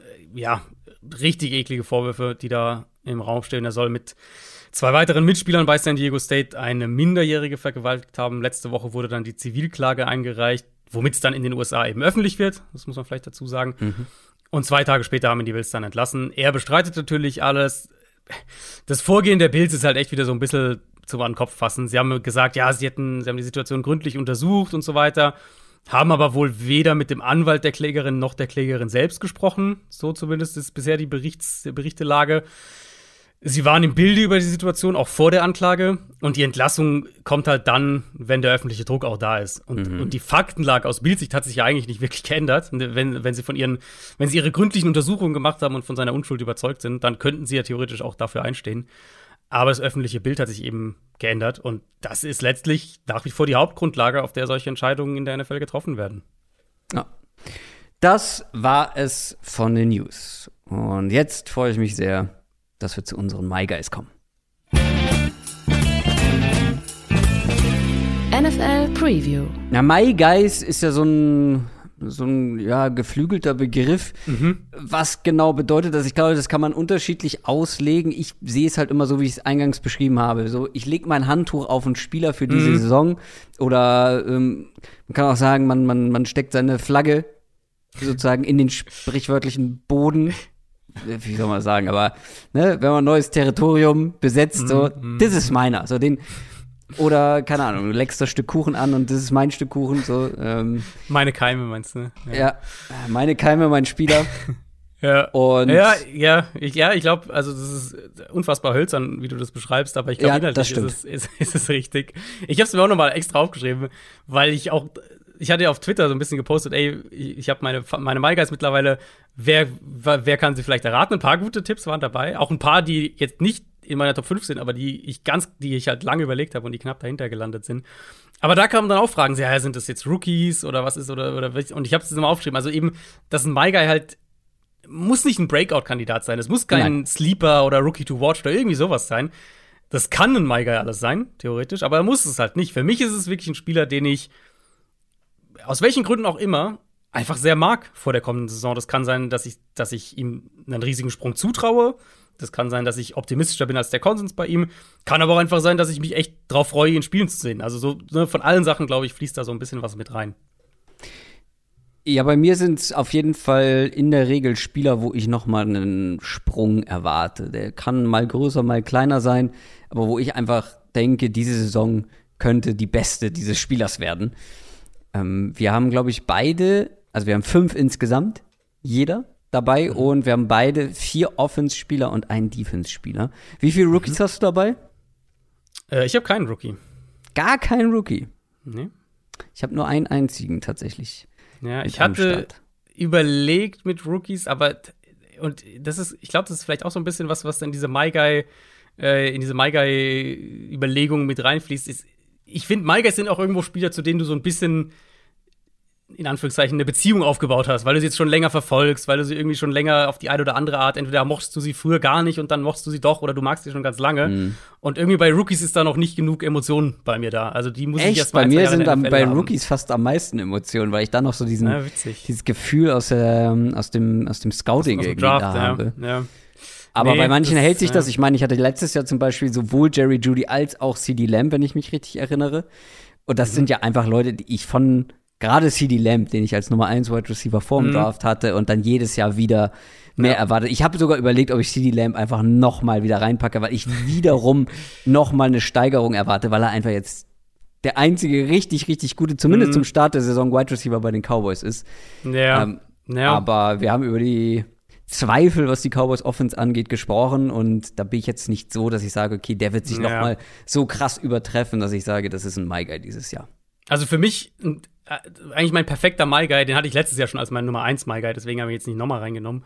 Aber eigentlich mein perfekter My Guy ist halt Austin Eckler. Weil Austin mhm. Eckler ist halt ein Spieler, den ich seit drei Jahren wahrscheinlich hochschreibe. Und immer wenn ich, was ich ja nicht so oft mache, aber wenn ich Running Back Rankings mache, ist der irgendwie halt regelmäßig bei mir in der Top 5 und zu keinem gibt es dann so viele Kommentare wie zu, ah, Eckler, viel zu hoch. Ähm, das heißt, das ist halt einfach so ein Spieler, den ich schon seit Jahren extrem mag und ähm, ja, und jetzt draften ihn alle bei Fantasy unter den Top 5, ne? So, so. Mhm. Deswegen, genau. deswegen, ich glaube, du bist jetzt auch am Ziel angekommen, was Austin Eckler angeht. Genau, ich Weil, fand auch, das war, ja, das war so ein, letztes Jahr war perfekt, das war mein, auch mit Abstand mein bester Treffer unter meinen My Guys letztes Jahr. Oh, ich ähm, habe gar nicht geguckt, wen ich alles sonst noch hatte letztes Jahr. Ich rufe mir das parallel nochmal auf. Ja, also ich, ich hatte einen halt richtig bitter, Raheem Mostert, der sich ja direkt an der Woche 1 verletzt hat. Ich glaube ja. beim dritten Play oder was, oder, oder fünften Play oder sowas. Ähm, das war einer, den ich hatte. Dann hatte ich, ich habe es mir auch noch mal aufgemacht. Äh, ich hatte Rondell Moore, da hatte ich sogar einen Rookie mit drin. Das, weiß ich nicht, ob man das als Erfolg bezeichnen würde. War in, war in Ordnung, war in Ordnung. Ähm, und dann hatte ich Josh Uche noch von den Patriots. Da hm. hatte ich mir mehr erhofft, kann Jupp. ich, glaube ich, sagen. Das ist, ja, nicht so viel. Ähm, genau, und dann mein fünfter, äh, fünfter My Guy war Sammy Watkins letztes Jahr, von dem ich mir auch mehr erhofft habe. Also da waren so eineinhalb Treffer, einmal Pech gehabt, direkt verletzt und zwei eher so, eher, eher Fehlgriffe. Ja, ich glaube, ich hatte meinen besten mit meinem untersten My Guy, mit Matt Judon. ja, stimmt, ja, ja. Der hatte wirklich eine sehr, sehr starke Saison ähm, bei den Patriots. Kenneth Gainwell ich finde dafür, dass okay ihn alle abgeschrieben haben, hat er eine okaye Saison gespielt. Mhm. Ich finde es so ein bisschen wie Rondell Moore, finde ich. Das kann man vergleichen. Ja. Ähm, Jerry Judy, CD Lamb. CD Lamb finde ich in Ordnung. CD Lamb hat noch mal einen richtigen Sprung mhm. gemacht. Ähm, Jerry Judy, auch den habe ich überlegt, noch mal reinzunehmen, weil viele schreiben ihn jetzt ab, inklusive dir, und sagen, Cortland Sutton, der wird der sein, der da am meisten profitiert. Ja, das wäre zum Beispiel, finde ich, das wäre ein guter My Guy für dich gewesen. Ja. Ähm, aber auch mit auf der Shortlist. Und Durbin James hatte ich auch mit dabei. Der war jetzt auch nicht so verkehrt, aber ich hatte ihn mhm. als ähm, Defensive Player of the Year auch prognostiziert. So gut war es dann auch nicht. Dann gehen wir mal rein. Möchtest du anfangen? Ich kann gerne anfangen. Ähm, hast du jetzt, das müssen wir vielleicht noch klären, gehst du von 5 nach 1 oder von 1 nach 5? Ich habe sie gerankt, natürlich, jedes Jahr. Ja, ja, aber gehst du von hinten nach vorne oder von vorne nach hinten? Klar, 5 nach 1. Ja, 5 und 1, okay. Dann mache ich das nämlich auch. Ich habe sie auch gerankt. Ich habe auch eine Alles andere wäre, wäre Irrsinn. Ich habe das einmal für den Royal Fumble bei YouTube gemacht, ein Running Back Ranking von oben angefangen. Und mhm. mein Gott, ich habe selten so viel Hate bekommen. Wir können auch von 3 bis 5 und dann 1 bis. Okay. Ach komm, mach. äh, meine Nummer 5, dann, da kann ich direkt den Namen auch sagen, ist Allen Robinson, Wide Receiver mhm. von den mittlerweile Los Angeles Rams. Ja, mein Case für Allen Robinson. Ich will dieses Narrativ gar nicht zu sehr bedienen, ähm, weil ich immer so ein bisschen vorsichtig bin, zu viel in so Sachen wie Körpersprache und, und solche Sachen rein zu interpretieren. Aber ich habe mir ein bisschen Allen Robinson spät aus der letzten Saison angeschaut, im All-22, wo man eben auch die Spieler sieht, die jetzt den Ball nicht bekommen, die jetzt nicht mit dem Play direkt was zu tun haben. Und zum einen ist mir aufgefallen, dass Robinson absolut noch Separation kreieren kann und dass Justin Fields da einiges auch hat, einfach liegen lassen hat. Ähm, zum anderen aber auch, das darf jeder gern für sich anschauen, selber interpretieren, macht euch selber ein Bild. Aber ich habe einen Spieler gesehen, der, ich sag mal, nicht wahnsinnig motiviert hat, wenn die Bälle ungenau gekommen sind oder zu spät gekommen sind, der relativ früh in Spielen auch so ein bisschen gefrustet gewirkt hat. Und natürlich baut mein Case für ihn auch ein bisschen darauf auf. Jetzt nicht auf diesem Körpersprache-Aspekt per se, das ist nur so ein Teil davon, aber eben darauf, dass er mental ausgecheckt war am Ende seiner Bears-Zeit, was ja auch wirklich das ist, was berichtet wurde über ihn. Also das ist ja nichts, was ich mir jetzt ausdenke, sondern du ja auch. ich auch, ja. Wenn es um die Bears ging. Äh, ähm, und es gibt ja diese grandiose Liste mit den Quarterbacks, von denen Al Robinson bisher ja, Bälle gefangen hat in der NFL. Ich, ähm, ich habe sie mal rausgesucht. Es sind Blake Bortles, Chad Henney, Mitch Trubisky, mhm. Chase Daniel, Nick Foles, Andy Dalton und Justin Fields. Und das natürlich, nachdem Christian Hackenberg sein College Quarterback davor war. Ja. Ja, also ich weiß nicht, ob in den letzten 10 bis 15 Jahren wir einen Receiver hatten von Robinsons Qualität, der auch nur eine vergleichbare Liste an Quarterbacks vorweisen kann. Weil die meisten, die halt ähm, die Qualität haben, die Allen Robinson hat, hatten dann irgendwann mal einen richtig guten, wenn es nur für eine kurze Zeit war, oder sind dann später noch mal bei einem richtig guten gelandet. Allen Robinson ist jetzt bei dem Quarterback gelandet. Er ist 29 Jahre alt, letzte Woche 29 geworden. Also er ist noch nicht irgendwie 34 oder sowas. Er kommt bei den Rams nicht nur zum besten Quarterback, mit dem er jemals gespielt hat, sondern auch in die beste Offense, in der er jemals gespielt hat. Und ich hatte ja in der Division-Folge auch schon ein klein wenig über die Rolle gesprochen, die ich mir bei Robinson vorstellen kann. Diese Backside-ISO-Rolle, diese diese klassische Nummer 1 Rolle, auch wenn Cooper Cup natürlich de facto der Nummer 1 Receiver in der Offense ist, aber ich meine jetzt von der von der Aufteilung her, nicht von den, nicht von den Targets her, sondern von der. Der Ex-Receiver, der klassische Outside-Ex-Receiver. Genau. genau. Ja. Ich denke, da allein wird der Production haben, bei Inbreaking Routes, sagen wir mal so 9 bis, 9 bis 20 Yards tief ungefähr, aber auch aus dem Slot, wenn sie ihn rumschieben. Äh, mehr als in der Vergangenheit wahrscheinlich so als Big Body underneath. Das werden sie mit Sicherheit machen. Das hat McVay mit den meisten Receivern gemacht, dass er sie auch, auch rumschiebt. Und das hat man aus LA auch gehört, dass er, dass er vielseitig eingesetzt wurde jetzt im, im Training Camp. Und dann bringt er eben ein Element mit, was, was wenige Receiver in der Form haben. Und das ist halt die Größe und Physis in der Red Zone als, ja. als Matchup-Problem. Cooper Cup ist auch groß, definitiv. Ähm, jetzt haben sie halt zwei davon. Und Robinson, Robinson, ich habe mal nachgeschaut, in den letzten drei Jahren zusammengerechnet. Weißt du, wie viele Touchdowns er hatte? In den letzten drei Jahren zusammengerechnet? Wenn du es so fragst, wahrscheinlich relativ wenig. Also es sind jetzt nicht komplett verheerend. Ich meine, er war immer noch der klare Nummer 1 Receiver, aber es sind nur 14. Ja, ich hätte jetzt tatsächlich 15 gesagt. Ah, okay. Äh, 14 Touchdowns in drei Jahren. Hm. Ehrlich gesagt, würdest du mich nicht schocken, wenn er 14 Touchdowns in der kommenden Saison hat. Ich finde, die Rolle ist perfekt für ihn. Ähm, das hatte er einmal mit Blake Bortles tatsächlich. Ähm, die Rolle ist perfekt für ihn. Wir haben ihn noch nie mit einem Quarterback dieses Kalibers gesehen und ich, ich glaube, für ihn ist es an der Zeit und ich glaube, wir werden einen dominanten Receiver in einer der am besten designten Offenses in der NFL bekommen. Ja. Ich finde es einen super guten Pick. Ähm, wir wissen auf jeden Fall, wen Adrian in Runde 4 von unserem Hörerliga-Draft ziehen wird. Ähm, ich werde ihn tagen. Also, ich habe ihn schon regelmäßig getargetet in verschiedenen Mock-Drafts. Das ja, ist auf jeden Fall ein das Receiver, kann ich mir vorstellen. ich bin komplett hin und her gerissen, was Alan Robinson angeht dieses okay. Jahr. Weil ich darf mich natürlich nicht von Emotionen leiten lassen, von Fantasy-Emotionen, aber der Mann war ähm, eine ganze Zeit lang in meinem Dynasty-Team. Und letzte Saison hatte ich die Schnauze voll. Hm. Und ähm, ich glaube ich nicht mal nach der Saison, schon während der Saison oder davor, ich weiß es nicht mehr genau. Ich bin hin und her gerissen, weil auf der einen Seite sehe ich die ganzen Sachen natürlich auch. Bester Quarterback, den er je hatte, beste Offense, die er je hatte. Er ist nicht mehr die mit Abstand klare Nummer eins eines Teams. Er ist umgeben von vielen Playmakern. Er kann wirklich davon profitieren, dass die Umstände, Umstände tausendmal besser sind als je zuvor bei ihm in seiner mhm. kompletten Footballkarriere. Ich ich meine, hört euch Podcast von vor zwei Jahren an, was ich Allen Robinson gehypt habe und Free Allen Robinson. Ich meine, wie oft habe ich ja. das gesagt in einer Division Preview oder sonst was? Free Allen Robinson, weil der Mann einfach zu gut ist. Ja, ich hatte auch tatsächlich Sorge, dass du ihn, also vielleicht für unseren Prozess so ganz kurz, wir haben das natürlich, in dem Fall haben wir uns zumindest so ja. weit abgesprochen, dass wir nicht die gleichen Namen haben. Ja. Ähm, ich hatte ein bisschen Sorge, dass du sagst, das ist einer, wo ich meine Prio nee. drauf packe, den will ich unbedingt haben. Weil ich habe gleichzeitig das Teufelchen auf der Schulter, mhm. was mir sagt, Hast du den letztes Jahr spielen sehen, Kröger? Ja, ich habe mir ja zugegebenermaßen jetzt nicht noch mal ähm, All 22 angeguckt und auf und ich weiß auch, die Körpersprache sah nicht so bezeichnend aus und bestimmt ist er noch nicht komplett washed, aber ich weiß nicht, ob er noch mal der Receiver sein kann, der er mhm. vor ein paar Jahren war.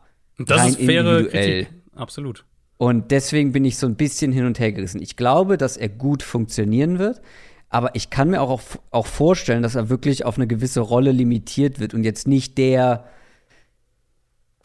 also in der Red Zone wahrscheinlich schon wirklich sehr, sehr wichtig wird für die Rams, aber dass er wirklich eine ganz, ganz klare Nummer zwei bei den Rams ist, weil er einfach, ja, nicht mehr ganz so dynamisch und er war ja noch nie so dieser krasse Route Runner, kam ja eher über seine Physis und Contested Catches hauptsächlich. Ich glaube, dass ihm da so ein bisschen was flöten gegangen ist mit der Zeit. Und deswegen bin ich so ein bisschen, ja, ich glaube schon, dass er gut sein wird, aber so richtig überragend für einen My Guy auf jeden Fall reicht es bei mir, bei mir nicht. Ja, ich, ich, ich glaube, dass wir jetzt, ich glaube, du wirst es bereuen. Ich glaube, du wirst bereuen, weil du dann, nachdem du jahrelang auf dem Allen Robinson Train mhm. warst, ihn jetzt so ein bisschen fallen lässt. Ich, um, ähm, ja, das, ich fühle mich auch schlecht, natürlich. Sehr gut. Ich, also ich glaube, die 14 Touchdowns glaube, sind, natürlich, sind natürlich bold. Das ist völlig klar. Das war jetzt nur mal, um eine Zahl reinzuwerfen. Aber ich glaube, dass der zweistellige Touchdowns haben wird. Das glaube ich wirklich. Ja, wäre okay. Trotzdem glaube ich so, der Grundeindruck wird relativ durchschnittlich sein, insgesamt. Der wird in der Red Zone wichtig sein für die Rams, aber ansonsten denkt man so, ja, ich, wär, ich gebe dir mal, Receiver, aber man wird vielleicht OBJ ein bisschen vermissen. Ich gebe dir mal eine Zahl. Ähm, mhm. Over under 700 Receiving Yards.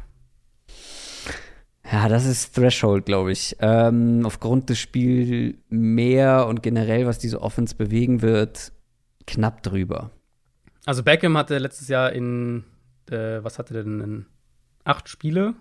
Das mhm. müsste dann, ja, acht Spiele hatte der 305. Das heißt, wenn du es ungefähr verdoppelst, ne, kommst du auf gut 600. Mhm. Ne? Ja. Ähm, Ah, ich, ich sag drunter, ich sag drunter, sonst, sonst okay. gehe ich nicht mit meinem, sonst kann ja, ich genau. nicht mit meinem. Äh, Weil ich wollte jetzt sagen, ich glaube, wenn er halt, ja, ja. wenn er über 700 Yards ja, und 10 Touchdowns hat, dann, dann, ne, dann reden wir halt von einer sehr, sehr guten Saison. Drunter. Okay. Und du sagst natürlich Ich sag drüber, genau. Ich sag, sonst wäre es kein so der, Genau, 750 bis 850 Yard Range und zweistellige Touchdowns. Stark. Alan Robinson, dein fünfter My sozusagen, dein unterster My Kommen wir mhm. zu meinem untersten My Meine My dieses Jahr argumentieren sich eigentlich von ganz alleine. So ein bisschen wie Alan Robinson. Ich meine, da liegt es ja auch auf der Hand. Ne? Ja, du guckst, ja, ja. in welches Umfeld er kommt, woher er kommt, was er jahrelang erlebt hat. Und jetzt kommt dieser gute Spieler in dieses Umfeld. Bei mir ist es auch bei fast allen ein bisschen so. Guckt euch die Miami Dolphins an und was da in dieser Offseason passiert ist. Die Dolphins haben einen Headcoach geholt, der aus einer Offense kommt, die wie kaum eine andere für erfolgreiches Laufspiel steht. Ähm, eine Offense, die letztes Jahr prozentual insgesamt am viertmeisten überhaupt gelaufen ist. Die viertmeisten Run-Plays prozentual gesehen. Und dieser Headcoach war in dieser Offense der Run-Game-Koordinator. Und er ist jetzt Headcoach bei den Dolphins. Und die Dolphins haben einen Quarterback zur Verfügung, der jetzt noch nicht unbedingt bewiesen hat, dass er mehr sein kann als ein Game Manager. Dann holt man gleichzeitig auch noch einen der besten Offensive Tackles der Liga, um die Offensive Line ein bisschen ähm, zu verstärken. Und dann holt dieser Headcoach seinen offensichtlich absoluten Wunsch Running Back einen sehr dynamischen Back, der explosiv ist, der letztes Jahr über fünf Yards pro Carry hatte, äh, dazu ein richtig guter Receiving Back ist, über vier Targets pro Spiel in den letzten zwei Jahren, über die letzten zwei Jahre, dem man sechs Millionen Euro Gehalt zahlt pro Jahr. Und ich habe noch mal in so ein paar Artikel geschaut, als die Verpflichtung dann durchging. Da haben viele auch so im Dolphins Umkreis gesagt, ah, wahrscheinlich holt man noch ein, wahrscheinlich holt man noch ein Bag einfach und Chase Edmonds wird der Third Down Back. Hm. Das ist aber nicht passiert. Das ist nicht passiert. Chase Edmonds mhm. wird höchstwahrscheinlich der klare Nummer 1 Back sein. Ja, man hat einen Raheem Mostert und Raheem Mostert wird auch einige Carries bekommen, aber nur wenn er fit ist. Und Raheem Mostert, ich wünsche es ihm überhaupt nicht, aber die Wahrscheinlichkeit ist einfach sehr, sehr hoch, dass Raheem Mostert nicht die ganze Saison durchspielen wird. Mhm. Deswegen glaube ich nicht, dass Chase Edmonds so ein richtiger Workhorse-Back wird aber er wird mehr sein, als er je zuvor bei den Cardinals war. Bei den Cardinals war er immer so ein bisschen so der Roleplayer. Ähm, Receiving Back halt viel. Receiving Back, genau, das hauptsächlich. Und ich glaube, er wird deutlich mehr zu tun bekommen bei den Dolphins. Natürlich wird er eine Pass-Catching-Option sein. Und gerade wenn wir uns Tour angucken, der dann vielleicht doch lieber erstmal den Sicherheitsball zum Running Back nimmt, anstatt den tiefen Ball zu einem Tyreek Hill. Ich erwarte von Chase Edmonds dieses Jahr. Eine richtig starke Saison, seine beste in seiner NFL-Karriere. Die Umstände sind jetzt nicht perfekt, aber sie sind im Vergleich zu dem, was er vorher bei den Cardinals vorgefunden hat, deutlich, deutlich besser. Und ich glaube, der wird eine Saison hinlegen. Ich weiß nicht, es muss ja jetzt nicht bold sein, was wir hier prognostizieren, aber mhm. 500 Rushing Yards, 500 Receiving Yards, 5 Touchdowns. Richtig schöne Fünferkette. Das wäre aber nicht mal seine beste Saison, oder? Doch, das hatte er noch nicht in total alles zusammen. 500, 500 Rushing hatte er auf jeden Fall letztes Jahr. das stimmt. Aber 500 Receiving? 500 Receiving nicht. 300 letztes Jahr, habe ich es gerade mal aufgemacht. 300 mhm. Receiving letztes Jahr. Ich glaube, er wird sogar drüber gehen, ehrlich gesagt. Also ja, das, das, wäre auch meine Hoffnung. Ich möchte mich hier nur nicht ja. äh, komplett verzocken und dann heißt es, ah, war kein guter Mai Guy. Also der, das Ding mit, mit Edmonds, also ich, ich bin ein riesiger Chase Edmonds-Fan. Ich, äh, ich, ich mochte den immer extrem in Arizona. Ich fand, äh, dass der immer ein bereicherndes Element für die Offense war. Und das Ding mit ihm ist ja wirklich diese, diese Effizienz einfach. Also, was er aus relativ wenigen Carries gemacht hat, weil er halt ein sehr explosiver Runner ist. Ähm, also, letztes Jahr ja auch über 5 Yards pro Carry. Das ist ja, wenn du das auf irgendwie 200 ja, Runs schaffst, dann, ja, dann hast du schon Willst du nicht schaffen, weil die Effizienz geht meistens genau, genau, mehr Volume runter. runter. Ich glaube, er ist ein guter Scheme-Fit für diese Zone-Blocking-Offense. In Arizona hast du natürlich, also Arizonas Offense ist halt schon sehr Running Back-freundlich, würde ich sagen. Gerade für so einen Running Back-Typ, weil du eben viele leichte Boxes kriegst, einen Quarterback hast, der läuft. Ähm, da hast du als Running Back schon so ein bisschen Vorteile. Aber ich denke halt, wenn er wirklich der, der, nennen wir es mal nicht Workhorse-Back, aber der, der quasi Workhorse-Back so ein bisschen in Miami wird und halt irgendwie jede Woche ähm, zweistellige Rushing-Zahlen kriegt. Ich glaube, das ist auf jeden Fall das ist realistisch. Dann kann der halt echt. Also mich, mich würde ehrlich, ich fand, ich fand deine Prognose echt sehr konservativ. Mich würde es nicht wundern, wenn der auf 1000 Rushing Yards geht, tatsächlich. Wenn die Line gut genug Boah. ist. Das ist halt schon noch eine Frage. Okay. Ich habe halt die Zahl genommen, weil er das in der Kombination vor allem noch nie hatte. Gerade mhm. mit den Touchdowns. 500, er hatte 500, letztes ja. Jahr kein Receiving Touchdown, zwei mhm. Rushing Touchdowns, 311 Receiving Yards äh, und knapp 600 Rushing Yards. Dieses 500, 505 habe ich natürlich als Monk genommen, weil es halt mhm, schön ist. natürlich. Er hat aber in seiner ganzen Saison fünf Receiving Touchdowns. Karriere. Ähm, der hatte äh, in seiner ganzen Karriere, genau, ja. Entschuldigung. Und in seiner ganzen Karriere neun Rushing mhm. Touchdowns. Er hatte noch nie fünf Rushing Touchdowns oder so. Ja, Touchdowns, ähm, ja. Touchdowns, das ist nicht so seins. Und ja, genau. Natürlich, der kann am Ende 600 oder der kann sogar 700 Rushing, 600 Receiving und sechs Touchdowns haben. Freut mich natürlich dann umso mehr, aber ich glaube, das ist dieses 500, 505 ist eine realistische Zahl, die ich auf jeden Fall erwarte. Das würde ich auch sagen, weil also wenn er drunter landet, dann wäre er ja nur auf dem Level, was er als Back ja. oder als Nummer 2 Back in Arizona letztlich genau. war. Ja. Wird halt blöd, wenn Raheem Mostert eine ganze Saison durchspielen kann, weil der passt natürlich auch sehr, sehr gut rein. Absolut. Und die werden auch splitten, aber er wird trotzdem, letztes Jahr hat er 116 Carries gehabt. Der wird mehr, ja. also Edmonds jetzt, der wird mehr als ja. 116 Carries auf jeden Fall haben. Ich denke, selbst wenn, selbst wenn Mostert fit wird, wenn wir überlegen, in welche Art Offense der kommt, du hast ja gesagt, die, die Run, Run Heavy und so weiter. sind wahrscheinlich für beide Backs 150, 180 Carries drin. Ja, also ja. Das, das ja. würde mich überhaupt nicht wundern.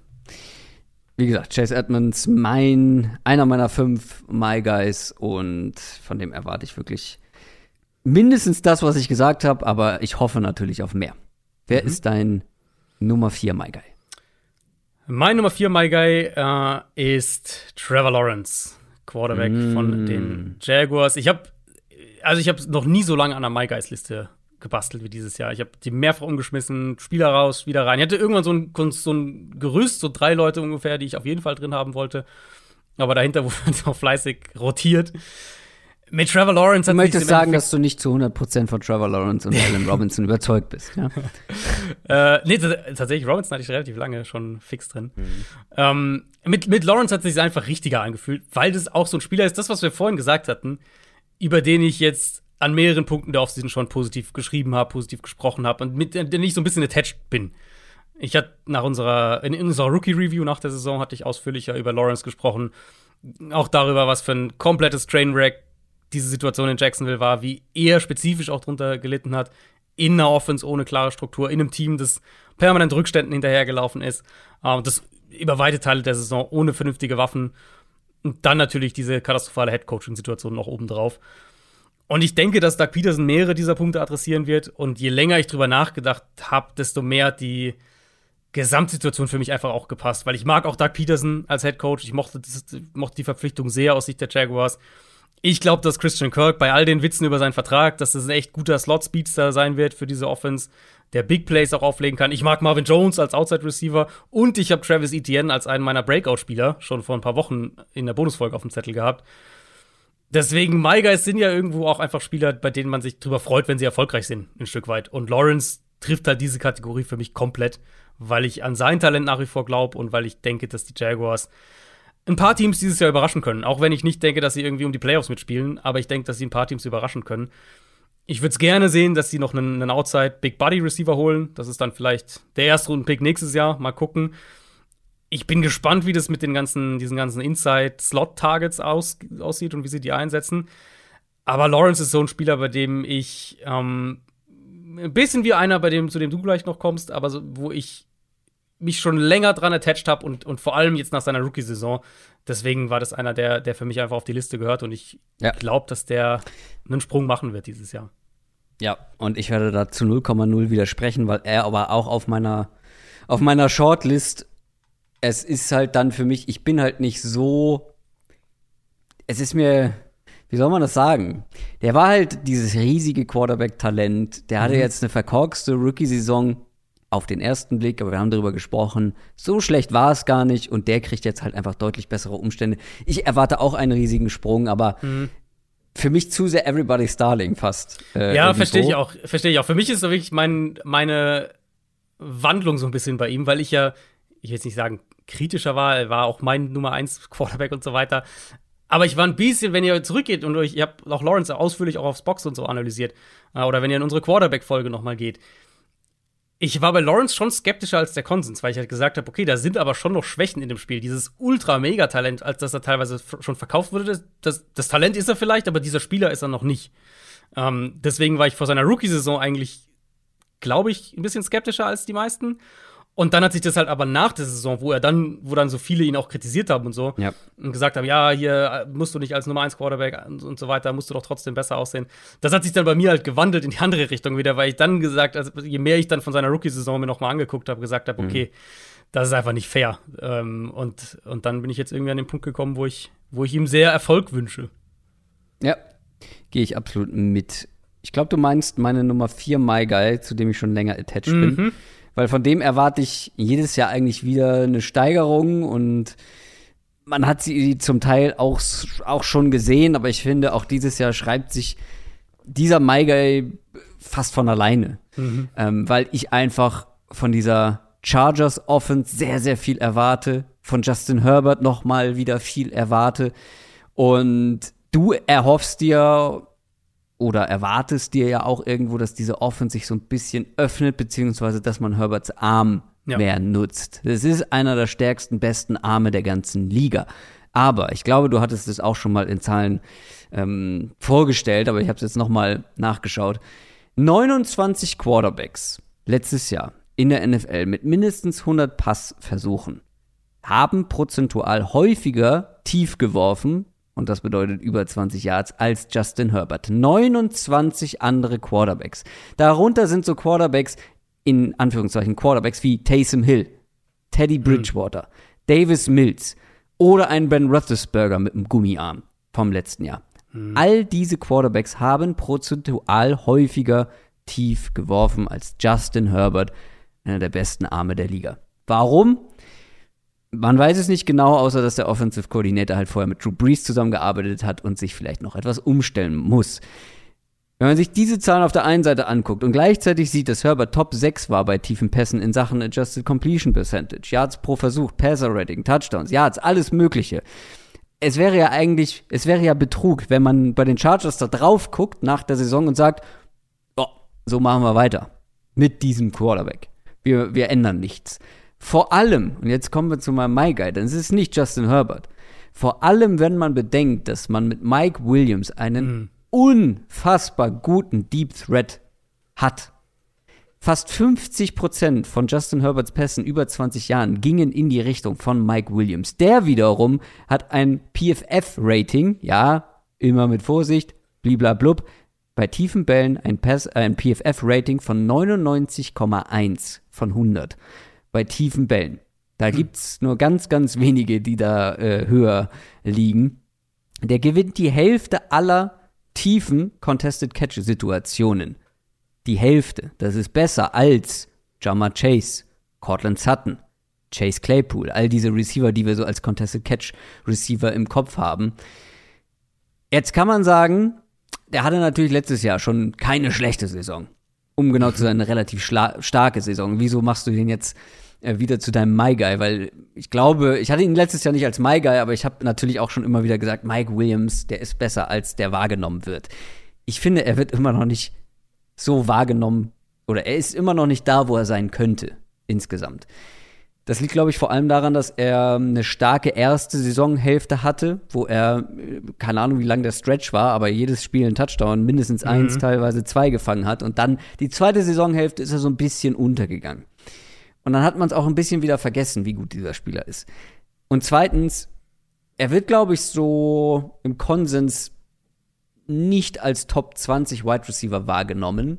Vielleicht auch noch zu Recht, aber ich glaube, spätestens nach dieser Saison wird er das. Ich glaube, es wird mehr tiefe Targets geben. Ich glaube, Mike Williams und generell diese ganze Offense wird etwas konstanter und auch konstanter tief gehen. Und er ist derjenige, der davon profitieren wird. Nicht Keenan Allen, nicht Austin Eckler, sondern Mike Williams. Ich glaube, dass der am Ende unter den Top 5 Receiving Yards landen wird unter den Receivern und mindestens 10 Receiving Touchdowns haben. Top 5 Receiving Yards. Mhm, letztes Jahr war er, glaube ich, Top 12 oder so. Ah, spannend. Ich also wenn meine Hoffnung slash Prognose äh, für die Chargers zutrifft, dann glaube ich, ist das eine realistische Prognose, die du da abgibst. Ja. Weil dann, das ist ja so ein bisschen das Ding mit, der, mit den Chargers. Das ist mittlerweile ein relativ kompletter Kader. Aber, also wenn du auf den Kader guckst, findest du nicht auch, dass einfach so ein bisschen die Dynamik fehlt in der Offense? Also mit diesen Spielertypen. Eckler ist ein super Receiving Running Back, ähm, aber der arbeitet underneath. Keenan Allen ist ein guter, ein sehr, sehr guter Slot Receiver, aber der arbeitet underneath. Das ist kein Team, was jetzt so die, ja, was jetzt so die, die, die, den, den Tyreek Hill-Faktor drin hat. Mhm. Von der Idee her. Bisschen und, Speed fehlt. Ja, genau. Speed, Explosivität fehlt einfach in der Offense Aber Mike Williams kann sehr, sehr schnell sein. Auch genau. wenn es ein bisschen und, länger dauert, weil es einfach ein unfassbar großer, breiter genau. Mensch ist. Genau. Und das denke ich halt eben auch. Wenn sie mehr in diese Richtung gehen, dann glaube ich auch, dass Mike Williams eben vielleicht statt irgendwie 120 Targets 140 hat oder sowas und dann mhm. auch Richtung 1400 Yards gehen kann. Das kann ich mir schon vorstellen. Ich will es halt sehen von ihnen. Deswegen ja. Mike Williams war so nicht auf meiner Shortlist, aber so auf meiner erweiterten, in meinem erweiterten Kandidatenkreis, sage ich jetzt mal. Ähm, aber ich will es halt einfach mehr noch sehen von dieser Offense und, und deswegen habe ich da, glaube ich, so ein klein wenig die Skepsis, mhm. die du bei Allen Robinson noch aus anderen Gründen ähm, hast. Ich bin halt individuell schon immer überzeugt von Mike Williams und es war mhm. bisher so ein Auf und Ab und er ist halt der Spieler, der am meisten von Justin Herbert schon profitiert hat und noch profitieren wird und er ist noch mal zwei Jahre jünger als Allen Robinson. Wurde mhm. jetzt bezahlt von den Chargers, das muss man vielleicht ja. auch noch mal erwähnen. Ähm, sie haben ihn nicht gehen lassen. Sie wissen, was sie an ihm haben und du behältst nicht so einen Spieler, wenn du nicht vorhast, ihn vielleicht noch mehr zu featuren oder ja, irgendwie deine Offense noch vielleicht ein bisschen mehr an ihn anzupassen. Sonst hättest du dir auch irgendeinen mhm. anderen Deep Threat holen können, der günstiger ja. ist. Ja, ich hätte es mir nach wie vor gewünscht, dass sie irgendwie einen Speedster sich geholt hätten. Nicht statt Mike Williams, sondern als Nummer drei gewissermaßen. Mhm. Weil ich glaube, zum einen würde der für Mike Williams Räume öffnen, aber Mike Williams würde auch für den Räume öffnen. Also er ist ja mehr diese, diese, diese mittlere, mitteltiefen In-Breaking Routes ist er ja dann auch mehr gelaufen. Und sowas kann natürlich dann rein jetzt von einem Konzept her gedacht, kann das ja auch dann die tiefen Routes eben öffnen. Ähm, deswegen hätte mir das schon gefallen. Vielleicht kann Jalen Guyton oder, oder so jemand noch da mehr reinkommen. Aber das ist so das, das größte Fragezeichen, was ich wahrscheinlich habe mit, mit Blick auf die Offense. Und wenn Mike Williams da den, den Sprung machen kann und die Offense auch den Sprung machen will, mehr in diese Richtung, mhm. ja, das ist der größte ich, Faktor. Das ja. Wollen. Ja. Können steht außer Frage. Kommen wir zu deiner Nummer drei. Ja, können wir super anknüpfen an das Thema ähm, vertikale Receiver. Letztes Jahr, es gab letztes Jahr gab es 14 Receiver insgesamt in der Regular Season, die mindestens 25 Deep Targets hatten, also eben diese mindestens 20 Yards, Air Yards Tiefe. Von diesen 14 Receivern gab es nur einen einzigen, der weniger als 8 Catches hatte, und das war Marquise Brown mit 5. Jetzt werden manche sicher sagen, ja, okay, die Drops. Und ja, er hatte drei Drops im, im Downfield-Passing-Game. Das sind ein bis zwei mehr, als die meisten anderen Receiver in dieser Target-Größenordnung hatten. Aber ich habe mir dann deswegen auch die andere Seite der, der Gleichung, wenn man so will, mal angeguckt. Lamar Jackson war auf Platz 18, was Adjusted Completion Percentage im Deep Passing Game angeht. Du wirst dir wahrscheinlich denken können, wenn ich dich so frage, weißt du, wer auf Platz 1 in dieser Kategorie war? Äh, Kyler Murray. Das ist richtig. Kyler Murray ja. war mit über 14 Prozentpunkten höher, also oder mehr als Lamar Jackson auf Platz 1. Murray hatte mit Abstand die höchste Quote an, was, was PFF als Big Time Throw kategorisiert. Ähm, er hatte die beste Passing Grade im Deep Passing Game. Seine generelle On-Target Percentage bei tiefen Pässen lag bei 51 Prozent, 9 Prozentpunkte über dem Ligaschnitt. Also egal wie man es dreht und wendet, Kyler Murray war letztes Jahr einer der besten Deep Passer in der NFL ja. und Lamar Jackson war eher so im Liga-Mittelfeld. Und im Jahr davor habe ich dann auch noch mal geguckt, war Murray noch nicht ganz auf diesem Elite-Level, aber er war auch schon vor Lamar Jackson.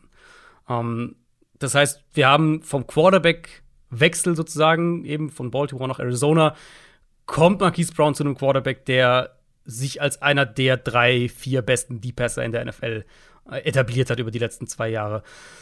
Brown hatte auch eine relativ hohe Quote, was uncatchable Passes angeht, also Pässe, die dann als nicht fangbar ähm, festgelegt werden. Trotzdem mhm. kam er ja auf 1000 Yards, hatte sechs Touchdowns. Er war einfach, es war einfach eine relativ ineffiziente Saison. Ich habe auch da nochmal geguckt, unter allen 1000 Yard Receivern war er einer der ineffizientesten, was Yards pro gelaufene Route angeht. Und ich glaube, das, das lag ein Stück weit an der Rolle in der Offense in Baltimore. Aber es lag auch daran, dass Lamar Jackson ihm teilweise halt zu viele ungenaue Bälle letztes Jahr zugeworfen hat.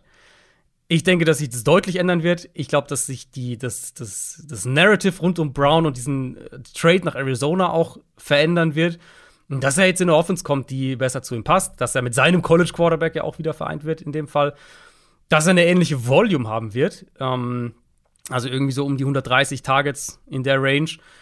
Aber dass er aus dieser Volume mit mehr Catches, mehr Yards und vor allem deutlich mehr Big Plays rauskommen wird am Ende. Und ich glaube, dann, dann sprechen wir von einem der aufregenderen Receiver in der NFL und eben einer, der, der halt für richtig viele Big Plays sorgen wird. Und ich glaube, seine, seine Rolle wird vielseitiger sein als das. Ich glaube, er passt besser in, in Arizonas Offense und ich glaube, er wird auch mit, und das ist gar nicht so, gar nicht so sehr an, als Kritik an, an Lamar Jackson zu verstehen, aber ich glaube einfach, er wird mit Kyler Murray deutlich besser zusammenpassen, was die Quarterback-Wide-Receiver-Beziehung angeht. Auch hier stimme ich grundsätzlich zu. Ich bin bei Marquise Brown deutlich weniger optimistisch. Ganz einfach, weil ich denke, dass er ja Spaß machen wird, explosiv sein wird und auch gerade tief mit der Connection, die er mit Kyler Murray aus dem College hat, wichtig sein wird für die Cardinals. Aber bei den Ravens war er halt gefühlt so der einzige Wide Receiver, der Dynamik mitbringt und die wichtigste Wide Receiver Waffe für Lamar Jackson. Und gerade wenn die Andrew Hopkins dann zurückkommt, mit dem Kyler Murray jetzt auch keine so schlechte Connection mhm. hat, glaube ich, wird, also untergehen ist etwas übertrieben, aber wird Marquise Brown halt einer von ein, zwei, drei wichtigen Waffen bei den Cardinals sein. Und ich weiß halt nicht, ob er dann, wenn man dann am Ende auf die Saison raufguckt und sagt, okay, das war jetzt, das war jetzt irgendwie die krasseste Saison, Saison die Marquise Brown jemals hatte. Ich glaube, das ist, das ist ja diese spannende Diskussion immer, auch aus Fantasy-Sicht, aber generell, wenn du eine High-End Nummer zwei bist in der Offense, hilft mhm. dir das mehr oder schadet dir das mehr, weil du halt natürlich irgendwo weniger Targets dann an irgendeinem Punkt bekommst, aber vielleicht halt sind die Targets, die du bekommst, sind, sind vielleicht wertvoller, weil besser, weil bessere Matchups und so weiter. Ich kann mir, also zum einen hast du erstmal die ersten sechs Saisonspiele, wo er der Nummer 1 Receiver ja. sein wird in dieser ja. Offense und wahrscheinlich sehr spannend. massig Targets auch kriegen wird. Und ich glaube, wenn dann Hopkins wieder da ist und du Brown als, als so eine 1B oder wie auch immer dann genau hast, zum einen wird es, glaube ich, Räume für ihn geben, dass er dann auch hier und da mal mehr in Slot geht, was dann wieder diese, was dann, was dann seine, seine Volume hochhält. Und du wirst dann aber gleichzeitig viel mehr noch diese, diese vorteilhaften Matchups im vertikalen Passspiel, denke ich, bekommen, weil halt Safeties dann Hopkins wieder mehr auch respektieren müssen. Deswegen tendiere ich dazu zu sagen, es wird eher positiv für ihn sein. Ich verstehe die Kritik und man muss halt bei Brown auch einfach sagen, dass er auch ein inkonstanter Receiver war, gerade letztes Jahr. Ich glaube, dass wir nach der Saison deutlich anders über ihn sprechen werden und so nach, nach so einer Offseason, wo es gab, also wir hatten ja richtig viele Receiver-Trades. Der ist fast so ein bisschen hinten runtergefallen, hatte ich teilweise den Eindruck, weil halt die anderen natürlich auch viel größere Namen noch waren. Ähm, ich glaube, dass das Narrative nach der Saison anders sein wird. Mhm. Wird Kyler Murray genug Zeit haben, um überhaupt so oft so viel tief zu gehen? Um Marquise ja, Brown. Die Line ist ja nicht schlechter als letztes Jahr. Ja, gut, das ist natürlich ein fairer Punkt. Aber gut ist sie auch nicht. Ist nicht gut, sie ist halt irgendwo so im, im Mittelfeld. Und Targets wird es halt, glaube ich, schon nach wie vor geben. Ähm, also letztes Jahr, gut, Hopkins hat natürlich gefehlt, aber sie hatten ja letztes Jahr das wirklich auch sehr verteilt. Hatten ja. dann letztlich zwei Receiver mit über 90 Targets, hatten äh, Zach Ertz nach dem Trade, der, der ja unfassbar viele Targets gesehen hat. Der auch immer noch da ist übrigens. Der auch immer noch da ist. Auch eine ja. so eine Waffe, die ja, du wirst absolut. halt, du wirst halt, die Running Backs werden viel zu tun oder werden zumindest einiges zu tun bekommen. Du hast Zach Ertz, der viele Targets bekommen wird. Und wenn die Andrew Hopkins da ist, dann ist der auch noch da. Und Rondell Moore soll irgendwie mit eingebunden werden. Ähm, und Marquise Brown auch. Viele, viele mhm. Mäuler zu stopfen. Absolut. Aber ich glaube, dass ihm das gut tun wird. Ich glaube, das mhm. wird besser für ihn sein als in Baltimore. Ich bin sehr gespannt auf Marquise Brown. Meine Nummer drei, mein Nummer drei My Guy ist ein Cornerback. Und Cornerbacks sind statistisch immer so ein bisschen schwierig zu greifen und zu bewerten. Ähm, es gibt eine Statistik, die ich ganz okay finde. Ähm, zumindest besser als viele andere. Und zwar zugelassene Receptions pro gespielten Snap in Coverage. Das heißt, wie viele Snaps steht ein Cornerback auf dem Feld, bis er einen Catch in seine Richtung zulässt, den man zumindest ihm irgendwo ankreiden kann. Wenn man da auf letzte Saison guckt und jetzt mal Sample Size komplett ignoriert, ja, also mal egal wie viele Snaps irgendein Cornerback gespielt hat, sondern wirklich alle Cornerbacks, die mindestens ein Snap in Coverage gespielt haben. Wenn man die alle mit reinnimmt, da ist mein My Guy mit absurd weitem Abstand auf Platz 1. Der hat 87 Snaps gespielt, bis er einen Catch zugelassen hat. Leider hat er auch nur drei Spiele gemacht und insgesamt nur 96 Snaps gespielt. In dieser Zeit, in diesen drei Spielen, gingen fünf Targets in seine Richtung und wie gesagt, ein Catch zugelassen ihr merkt es schon, die Sample Size ist halt klein. Und vor allem, wenn man bedenkt, dass diese 96 Snaps die ersten und bisher einzigen in seiner NFL-Karriere waren. Seitdem war er 337 Tage verletzt, bis er ins Training äh, wieder einsteigen konnte. Jetzt hat er im dritten Preseason-Spiel 28 Snaps gespielt. Ich habe sie mir extra nochmal angeguckt. So richtig viel konnte man da nicht mitnehmen, außer dass man zu der Erkenntnis kommt, JC Horn kann wieder Football spielen. Mm. JC Horn, Cornerbacks der Carolina Panthers. Wenn man aber bedenkt, wie gut ich diesen Spieler vor dem Draft mhm. fand, vor letztem Jahr. Ich hatte den tatsächlich höher, wenn auch quasi gleich auf, aber im Ranking höher als Patrick Surtain, der ja bekanntlich eine ganz gute Rookie-Saison bei den Broncos gespielt hat. Wenn man bedenkt, wie gut die Panthers ihn auch fanden. Ich meine, die haben ihn an acht genommen im Draft. besser als, oder also sie haben ihn eher genommen als ein Quarterback, der ja durchaus angebracht gewesen wäre. Anderes Thema. Wenn dieser Spieler, wenn JC Horn wieder auf 100% kommt nach dieser wirklich sehr langen Verletzungspause, hat er eine Fußverletzung, dann glaube ich, dass man da einiges erwarten kann, dass man hier einen richtig, mhm. richtig guten Quarterback zu, äh, Cornerback zu sehen bekommt. JC Horn ist einfach so eine Man-Coverage-Maschine. Ich habe mir extra nochmal durchgelesen, was ich mir im Scouting aufgeschrieben habe. Unglaublich schwer, Separation gegen ihn zu kreieren, der immer an dir dranhängt, deswegen auch ein bisschen Probleme mit Flaggen hat, weil er wirklich auch sehr körperlich spielt. Sich von dem in Man-Coverage zu lösen, wird für auch für NFL Wide Receiver eine schwierige Aufgabe sein. Ich bin einfach, das ist so ein My Guy, wo ich gar nicht eine Prognose treffen will, weil es einfach viel zu vage ist, aber ich bin einfach unglaublich gespannt, den hoffentlich mal eine ganze Saison zu sehen.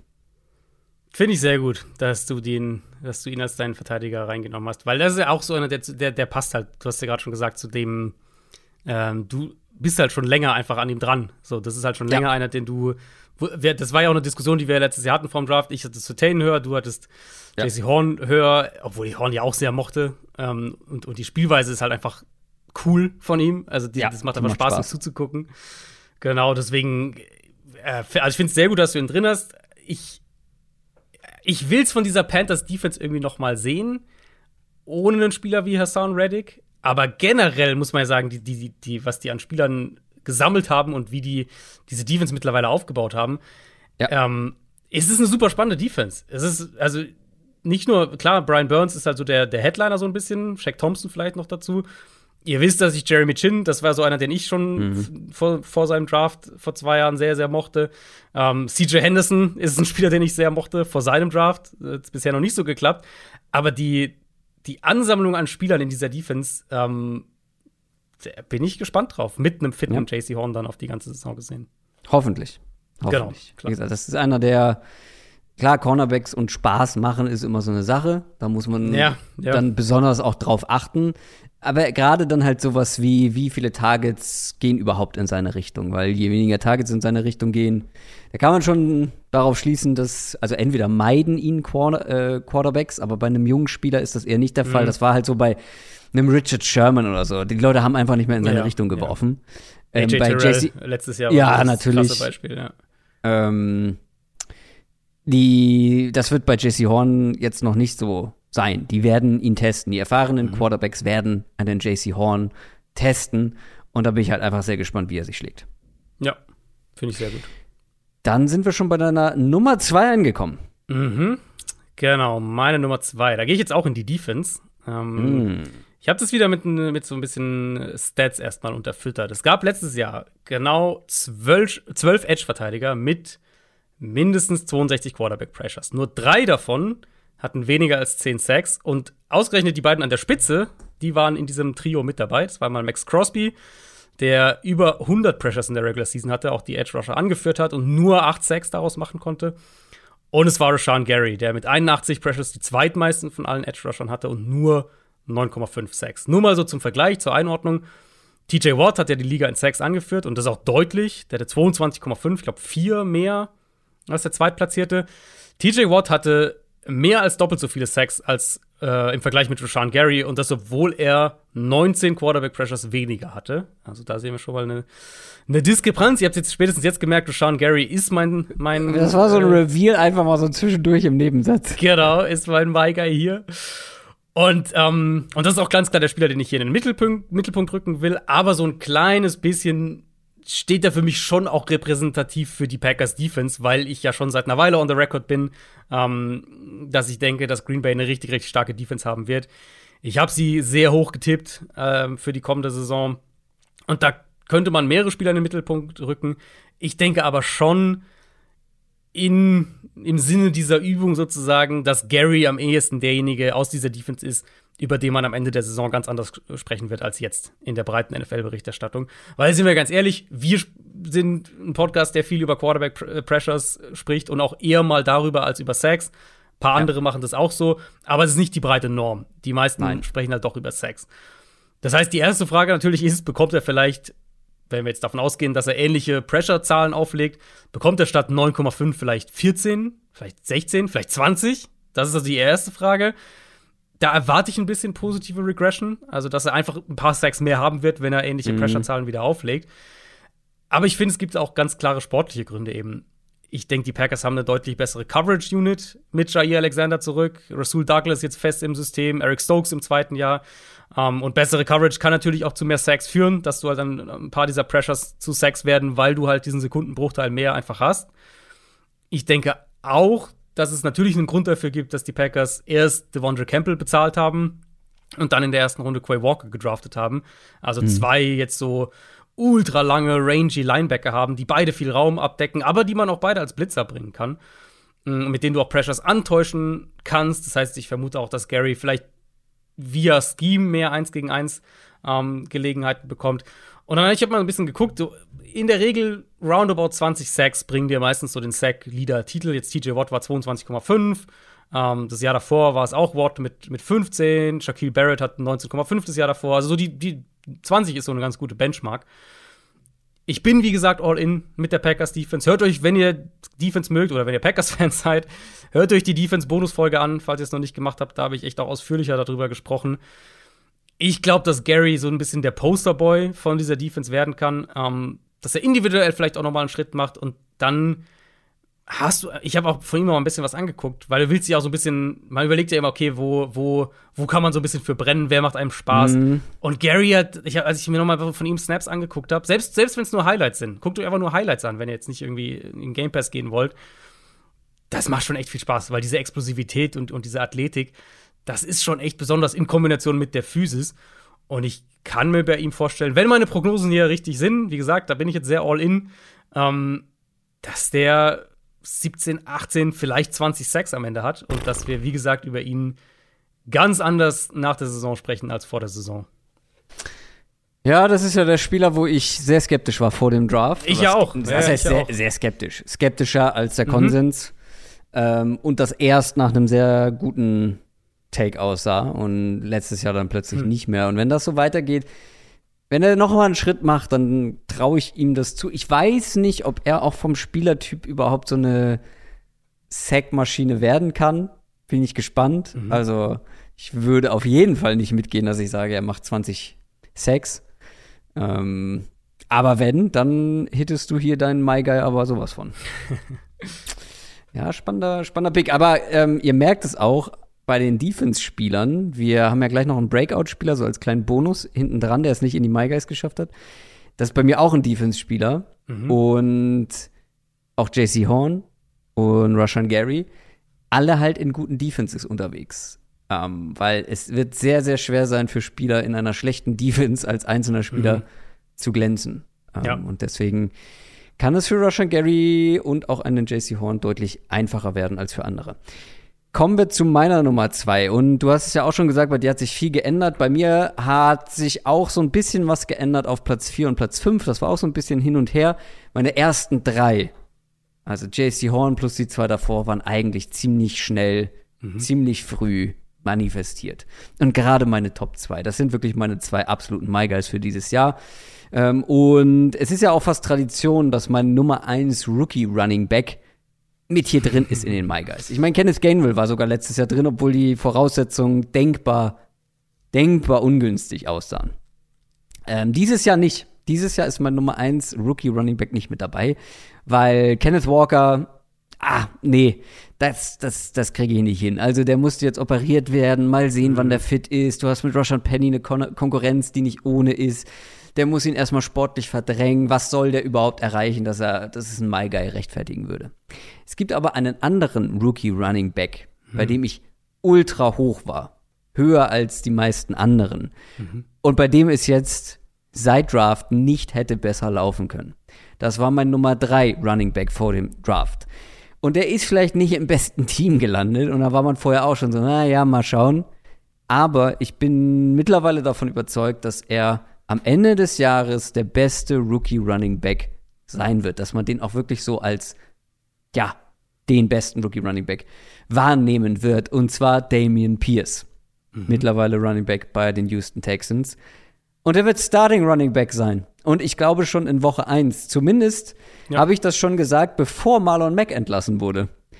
Das war nämlich so der einzige, der da noch hätte der in meinen Augen ernstzunehmende Konkurrenz ist, was vor allem den Early Down Back-Spot angeht. Und Marlon Mack wurde entlassen. Damian Pierce ist der beste Runner der Texans. Damian Pierce war einer meiner Pre-Draft-Favoriten. Und auch hier habe ich noch mal in meinen, in meinen Bericht geschaut. Menschliche Pinballkugel. Das war, das war das, was ich bei ihm benutzt habe. Mhm. Das ist einfach hoffentlich ein Darius Guys ohne Off-Field-Issues. Der ist unglaublich shifty, läuft unglaublich aggressiv, sehr schwer zu tackeln. Ich persönlich hätte ihn Ende Runde 2, Anfang 3 gedraftet. Die Texans in Runde 4. Und ich finde, wenn ihr jetzt auch gerade noch mal so die, die Beschreibung gehört habt, guckt euch an, was der in der Preseason gemacht hat. Nämlich genau das, was ich im College gesehen habe und was mir im College so gefallen hat. Eben dieses, diese unglaubliche Beweglichkeit, dieser tiefe Körperschwerpunkt, diese, diese Contact Balance. Zwei sehr, sehr gute Auftritte in der Preseason die haben ihm den Starting Spot gebracht. Und das ist zwar relativ plakativ, die Zahlen, die ich jetzt nenne, aber sie sind plakativ, aber sie treffen, also sie treffen den Nagel auf den Kopf. Weil das war die gleiche Offense, in der Marlon Mack, Rex Burkett und Royce Freeman auch gespielt haben in der Preseason. Und ja, dann vielleicht teilweise auch mal gegen Backups, aber im Fall von Marlon Mack, der war zweimal Starter noch zu Beginn. Ähm, in der Preseason, Marlon Mack, 4,3 Yards per Carry. Rex Burkett 2,8 Yards per Carry. Royce Freeman 2,8 Yards per Carry. Damian Pierce 7,8 Yards per Carry. Hm. Das sind Welten. Und ich glaube, diese Welten wird man zumindest innerhalb des Teams sehen, dass Damian Pierce ziemlich schnell die ganz klare Nummer eins in diesem Backfield ist. Ja, das ist vielleicht keine gute Offense. Ja, der wird nicht massig Yards und Touchdowns sammeln, weil das halt keine gute Offense ist. Aber wie gesagt, wir werden am Ende des Jahres von ihm als besten Rookie Running Back reden und vielleicht so 800 Yards. Ich habe mal geguckt, was David Montgomery immer so gemacht hat, weil der mhm, hat ja auch mhm. in einer nicht so guten Offense gespielt, aber hatte sehr viel Volume. 800 Yards sind, glaube ich, möglich. Ähm, auch mit ein bisschen weniger Volume, weil ein Rex Burkett wird immer mal wieder reinkommen bei Third Downs.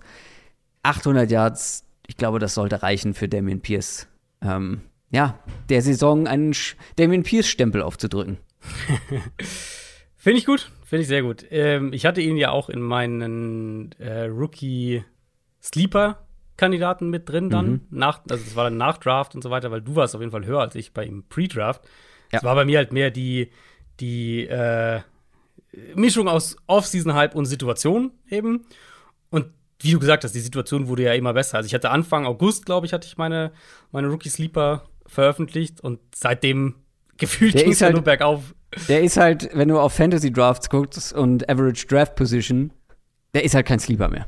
Der genau, geht halt nee, legit genau. in der fünften, sechsten Runde vom Board mit irgendwie Leuten wie eben Rushard Penny oder Chase Edmonds beispielsweise. Ja. Also ja. der ist, der ist kein Sleeper mehr, der ist angekommen und ich gehe all in. Ja, und ich, ich finde halt die, also es ist ja auch immer die Frage, was für eine Rolle übernimmt der und in, in, welche Situation kommt er dann rein. So, jetzt, okay, er wird starten wahrscheinlich, da sind wir uns einig, aber in welche Situation wird er starten? Ich glaube jetzt nicht, dass die Texans irgendwie eine Top 10 Offense oder sowas haben werden, aber ich glaube halt schon, dass sie den Ball laufen wollen und dass sie physisch sein ja. wollen und dass sie, dass sie diese, dass sie das als Teil ihrer Identität irgendwo sehen. Und da ist er halt der ideale Running Back dafür. Und, und äh, deswegen denke ich auch, dass er viel gefeatured wird was die, ich weiß auch immer die Frage, wie lange ein Drive dann so immer geht, was ja, die ja, Gesamtvolume ja. angeht. Aber ich glaube, dass er viel gefeatured wird und ich ähm, kann nur mit deinem Take mitgehen. Mich würde es überhaupt nicht wundern, wenn wir am Ende sagen, das war auf jeden Fall der produktivste Rookie Running Back. Und ich hatte das in der, damals noch in der Sleeper-Folge so gesagt, mittlerweile müsste man es wahrscheinlich anders formulieren. Ähm, damals hätte ich gesagt, das ist so für mich ein, ein Dark, Dark Horse-Kandidat für den Offensive Rookie of the Year Mittlerweile weiß ich gar nicht mehr, wie Dark Horsig das so ist. Das wäre, das wäre, das wäre, ja, da gibt es halt noch so ein, zwei Wide Receiver, die. Genau, aber Wide Receiver sind halt, das kann äh, halt sehr in verschiedene Richtungen gehen und Running Backs sind halt. du schon sehr überzeugen.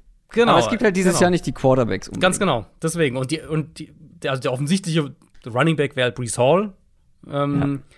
Aber wer weiß, was bei den Jets abgeht und, und, und wie, inwieweit die vielleicht mehr. Ja, und der hat halt aber auch so. noch Konkurrenz, ja. Der ist, den mochte ich ja sogar pre-Draft mehr, aber der hat halt, mhm. halt, also Michael Carter ist halt kein schlechter Running Back. Genau. Und der wird noch eine Rolle spielen.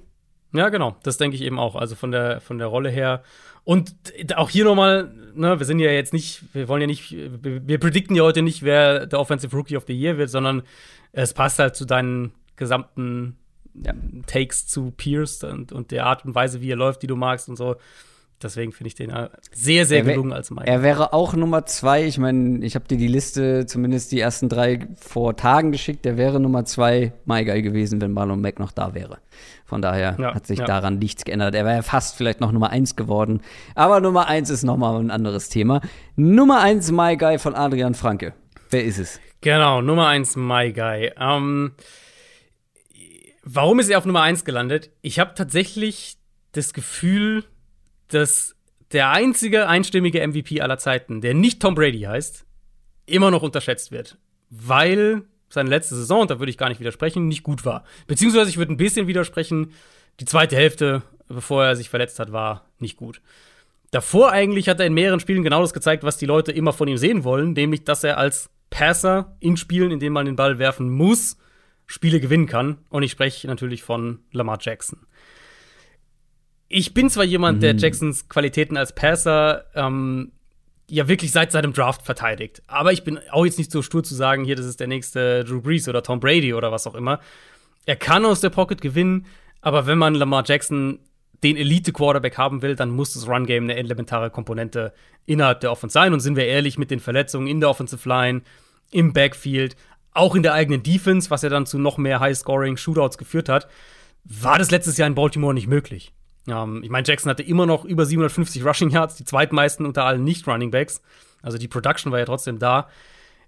Es war aber einfach eine Saison, die, die komplett ungrund war. In der Art und Weise, wie die Ravens auch gespielt haben. Und so wollen sie auch eigentlich nicht spielen. Für mich ist Lamar einerseits ein Spieler, auf den ich absolut setzen will in dieser Saison. Aber andererseits auch einer, bei dem ich mir eben vorstellen kann, dass er ein paar Leute noch mal neu davon überzeugen wird, zu was er in der Lage ist. In der Ravens Offense mit einem anderen Fokus im Passspiel wahrscheinlich. Mit neuen Elementen im Quarterback-Run-Game, unter anderem durch Tyler Lindenbaum. Da bin ich sehr, sehr gespannt, was sie mit, mit so einem Center machen, der äh, sich halt echt bewegen kann. Äh, und dann denke ich, dass Jackson dieses Jahr wieder Richtung 1000 Rushing Yards geht und dass er wieder Must-Watch-TV sein wird. Das ist einfach ein Spieler, für den ich seit, seit seinem College-Tape ja hm. wirklich für ihn route ja. und, und, und, ja. und äh, ihn, ihn eigentlich immer höher hatte als der Konsens. Ich glaube, dass die kommende Saison noch mal eine sein könnte, in der er die Liga ein zweites Mal, muss man ja dann wirklich sagen, ähm, so ein bisschen anzündet.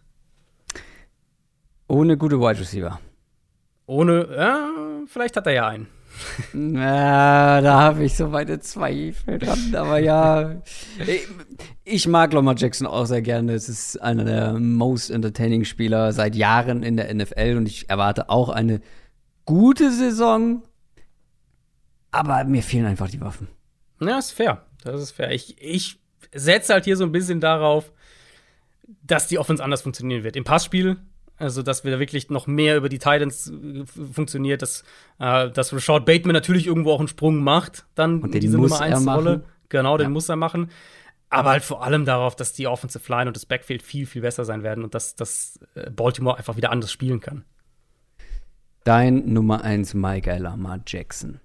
Mein Nummer 1 My Guy ich werde es wieder so ein bisschen als kleines Rätsel verpacken. Habe ich jetzt bei jedem schon gemacht, damit ihr mitraten könnt. Mein Nummer 1 My Guy war eine Hälfte der letzten Saison nahezu irrelevant.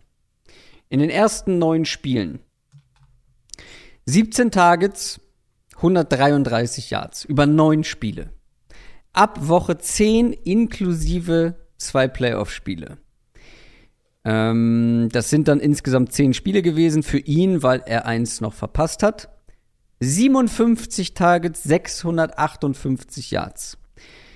Schaut man auf die zweite Saisonhälfte, eben ab Woche 10 plus zwei Playoff-Spiele und andere Playoff-Spiele noch mit dazu, dann ist er Platz 6 in Yards per Route Run in der kompletten NFL gewesen.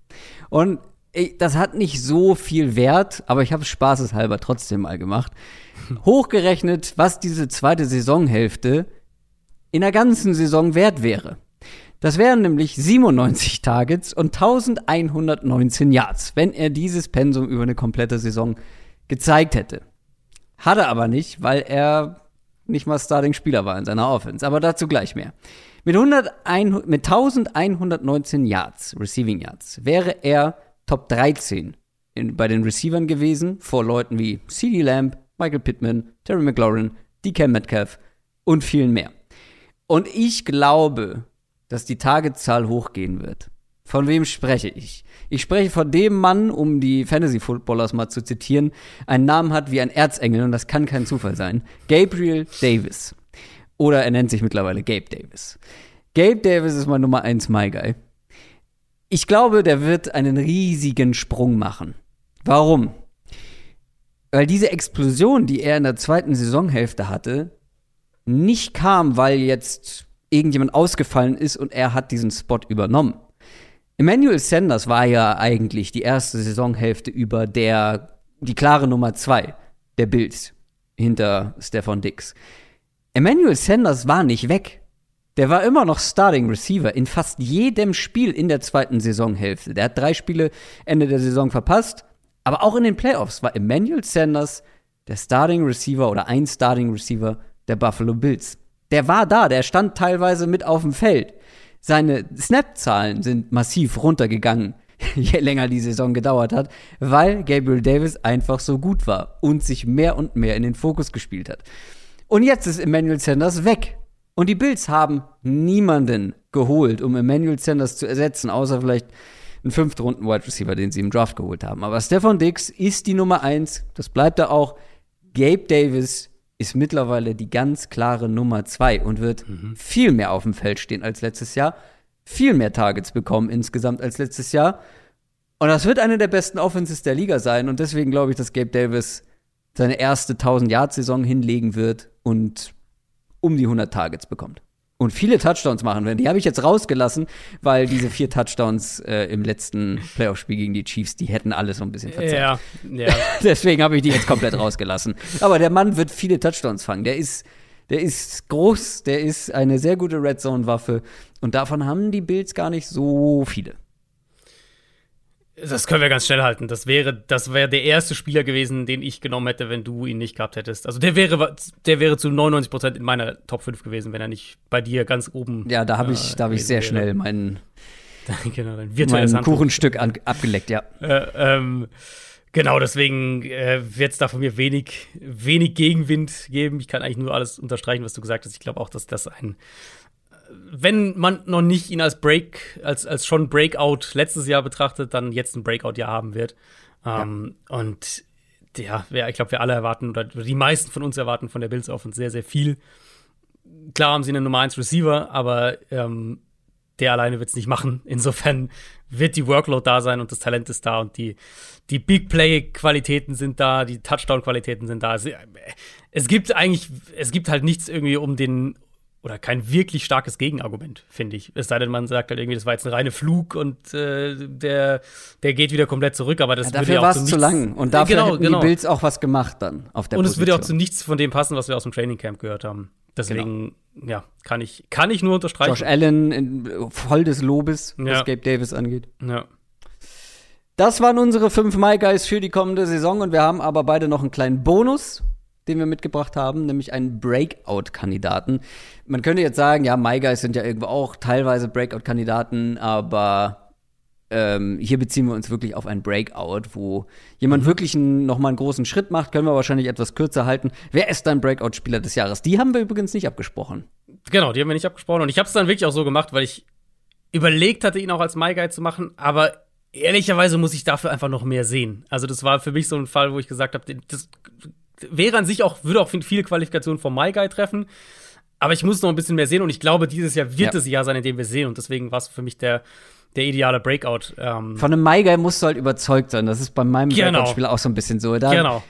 hoffe ich drauf, aber ich erwarte es genau. nicht zwingend. Das, das, das trifft es eigentlich perfekt. Und ich weiß bei meinem Breakout-Spieler noch nicht mal hundertprozentig sicher, welche Position er spielen wird. Oh. Und deswegen ähm, war es äh, für mich als My Guy noch too rich, auch wenn vom auch wenn es von der, von der emotionalen Bindung her sozusagen hätte es auch ein Maigai sein können. Es ist Isaiah Simmons für mich. Ja, ja habe ich mir fast gedacht. Ja, ich hatte auch auf Twitter gefragt, was die Leute eben so denken und äh, also wer mein My Guy sein könnte. Und das war tatsächlich der Name, der am häufigsten genannt wurde. Also offenbar mhm. äh, ist es schon das eine oder andere Mal durchge durchgesickert. Ich bin halt einfach unfassbar drauf gespannt, was für eine Rolle der spielt. Und ich bin sehr drauf gespannt, ihn in dieser Rollen, in neuen Rolle dann ähm, auch zu sehen. Ich denke eben, dass wir eine spektakuläre Saison von ihm bekommen könnten. Und dann wäre es eben ein, ein absoluter Breakout nach einem besseren, aber immer noch sehr up and down zweiten Jahr dann in der NFL. Ähm, es ist alles, ihr merkt schon, das ist alles so ein bisschen Fischen im Trüben, weil wir relativ wenig wissen. Die Cardinals halten sich sehr bedeckt, hat in der Preseason nicht gespielt. Was wir wissen, was kommuniziert wurde, ist, dass er halt nicht mehr als dieser klassische Inside Linebacker eingesetzt werden soll. Jedenfalls nicht mehr primär in dieser Rolle. Ähm, Kingsbury hat gesagt, dass er überall eingesetzt werden soll. Vance Joseph hat den Begriff Starbacker, also Star Linebacker in Umlauf gebracht, was für mich zumindest das erste Mal war, dass ich diesen Begriff so gehört habe. Also Star von der Position her ist ja am ehesten so eine Slot-Verteidigerrolle, die je nach Defense auch unterschiedlich interpretiert und gespielt werden kann. Jalen Ramsey hat diese Rolle bei den Rams.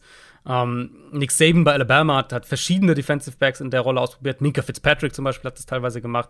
Auch verschiedene Cornerbacks haben das gespielt. Und, und je nachdem, was genau eine Defense machen will, verändert es halt auch die Rolle dieses Spielers. Und die Rolle wird immer prominenter in der NFL ähm, wo wir eben, wir haben jetzt haben wir ja ganz oft, die ganze Offseason eigentlich drüber gesprochen, diese ganzen Post-Snap-Rotationen von Defenses bekommen. Mhm. Boxner, Safeties, die halt diese diese Big Slot Receiver auch verteidigen können und halt auch den Run verteidigen müssen. Ähm, und der Vorteil eben ist, wenn man einen Safety mehr in dieser Rolle hat, dass du halt einen Spieler drin in der Box hast, der, der mehr Physis mitbringt. Und ich kann mir gut vorstellen, dass das ein Trend ist, den wir dieses Jahr vermehrt sehen.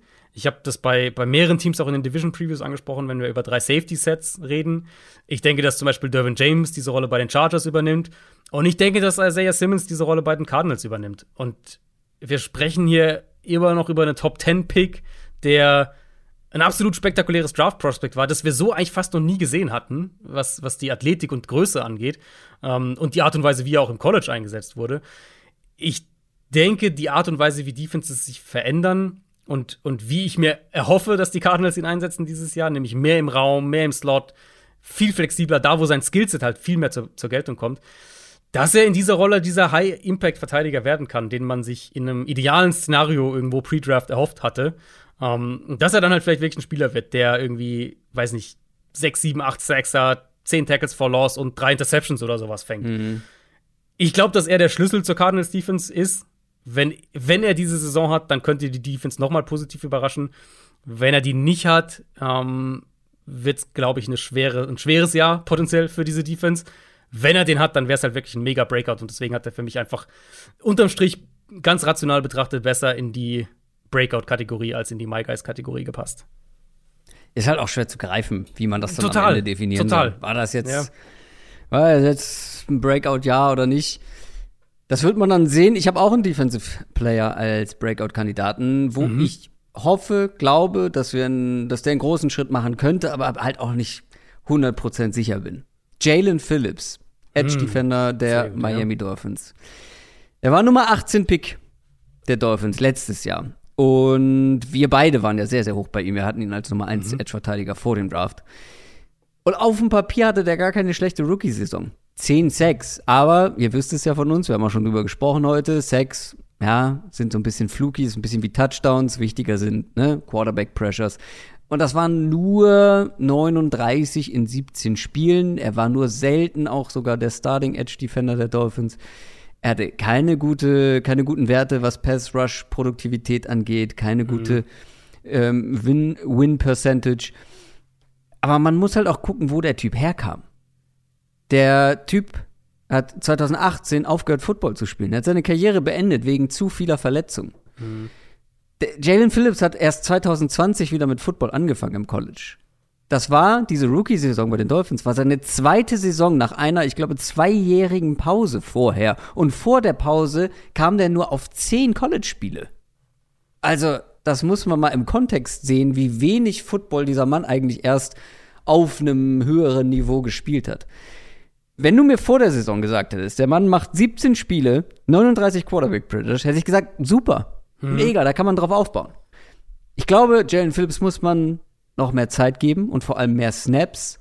Der hat ähm, ja, knapp über 50 Prozent der Defensive Snaps gespielt. Wenn das mehr wird, und ich hoffe, ich glaube, dass es mehr wird, wenn er dann gleichzeitig weiterhin fit bleibt, dann ist der aufgrund seiner Technik, seiner Größe, seiner Athletik ein Prototyp Pass-Rusher. Mhm.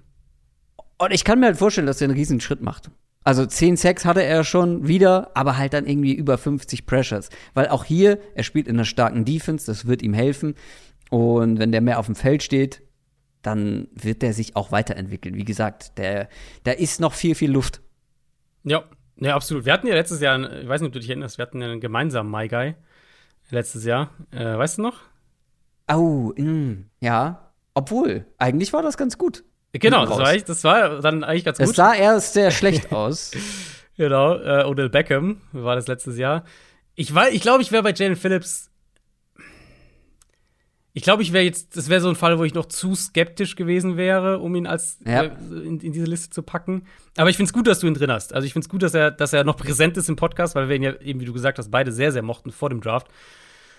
Ja, es ist also klar, es ist halt die Hoffnung, dass er im zweiten Jahr dann einfach einen Sprung macht in seiner Entwicklung nochmal mit noch einem Jahr mehr jetzt wieder ja. auf dem Feld in der NFL und so aber ich sag's ganz ehrlich, das war halt ein Spieler, wo ich mir im ersten Jahr einfach mehr erhofft hatte. Wo ich dachte, dass wenn der Snaps bekommt, dann wird man auch, dann wird es mehr flashen einfach. Ja. Bin sehr gespannt auf die Saison von Jalen Phillips. Und das waren unsere beiden Breakout-Spieler. Wir haben jetzt noch zum Abschluss, weil wir ja, was heißt zum Abschluss? Wir haben noch eine Auslosung. Mei, mei, mei, mei.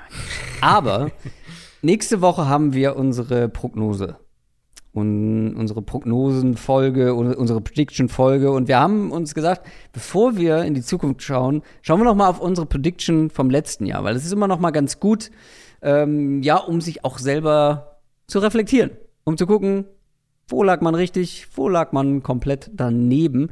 Und ich lag ganz schön viel daneben. Lass uns mal, das können wir ja ganz kurz machen. Also, ich meine, jeder kann sich die Folge auch noch mal anhören. Das ist, äh, glaube ich, noch unterhaltsamer, wenn man das mit einem Jahr Abstand hört.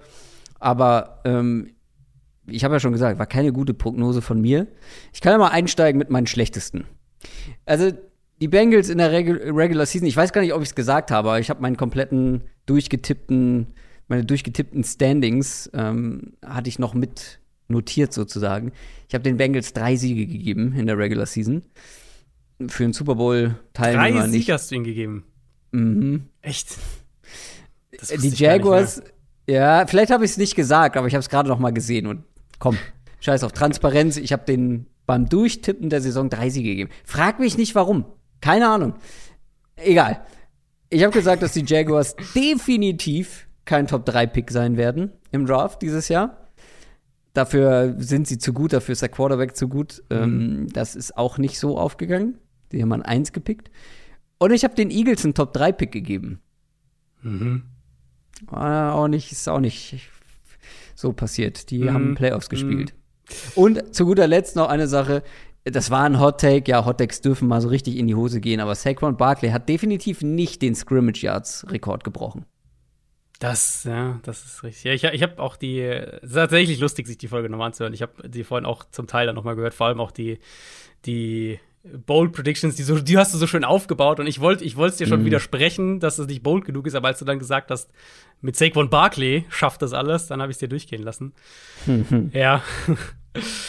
so ist es. Ja, Christian McCaffrey wäre auch nicht besser gewesen. Das, ist, ne? das stimmt, ja, das stimmt. Ähm, ich, ich, hatte es wirklich nicht mehr so auf dem Zettel mit den Bengals, weil ich habe die Bengals auch bei mir aufgeschrieben. Ich hatte die nämlich auch natürlich, wie die allermeisten, zu schlecht getippt. Ich hatte die auch als Division letzter getippt in der AFC North.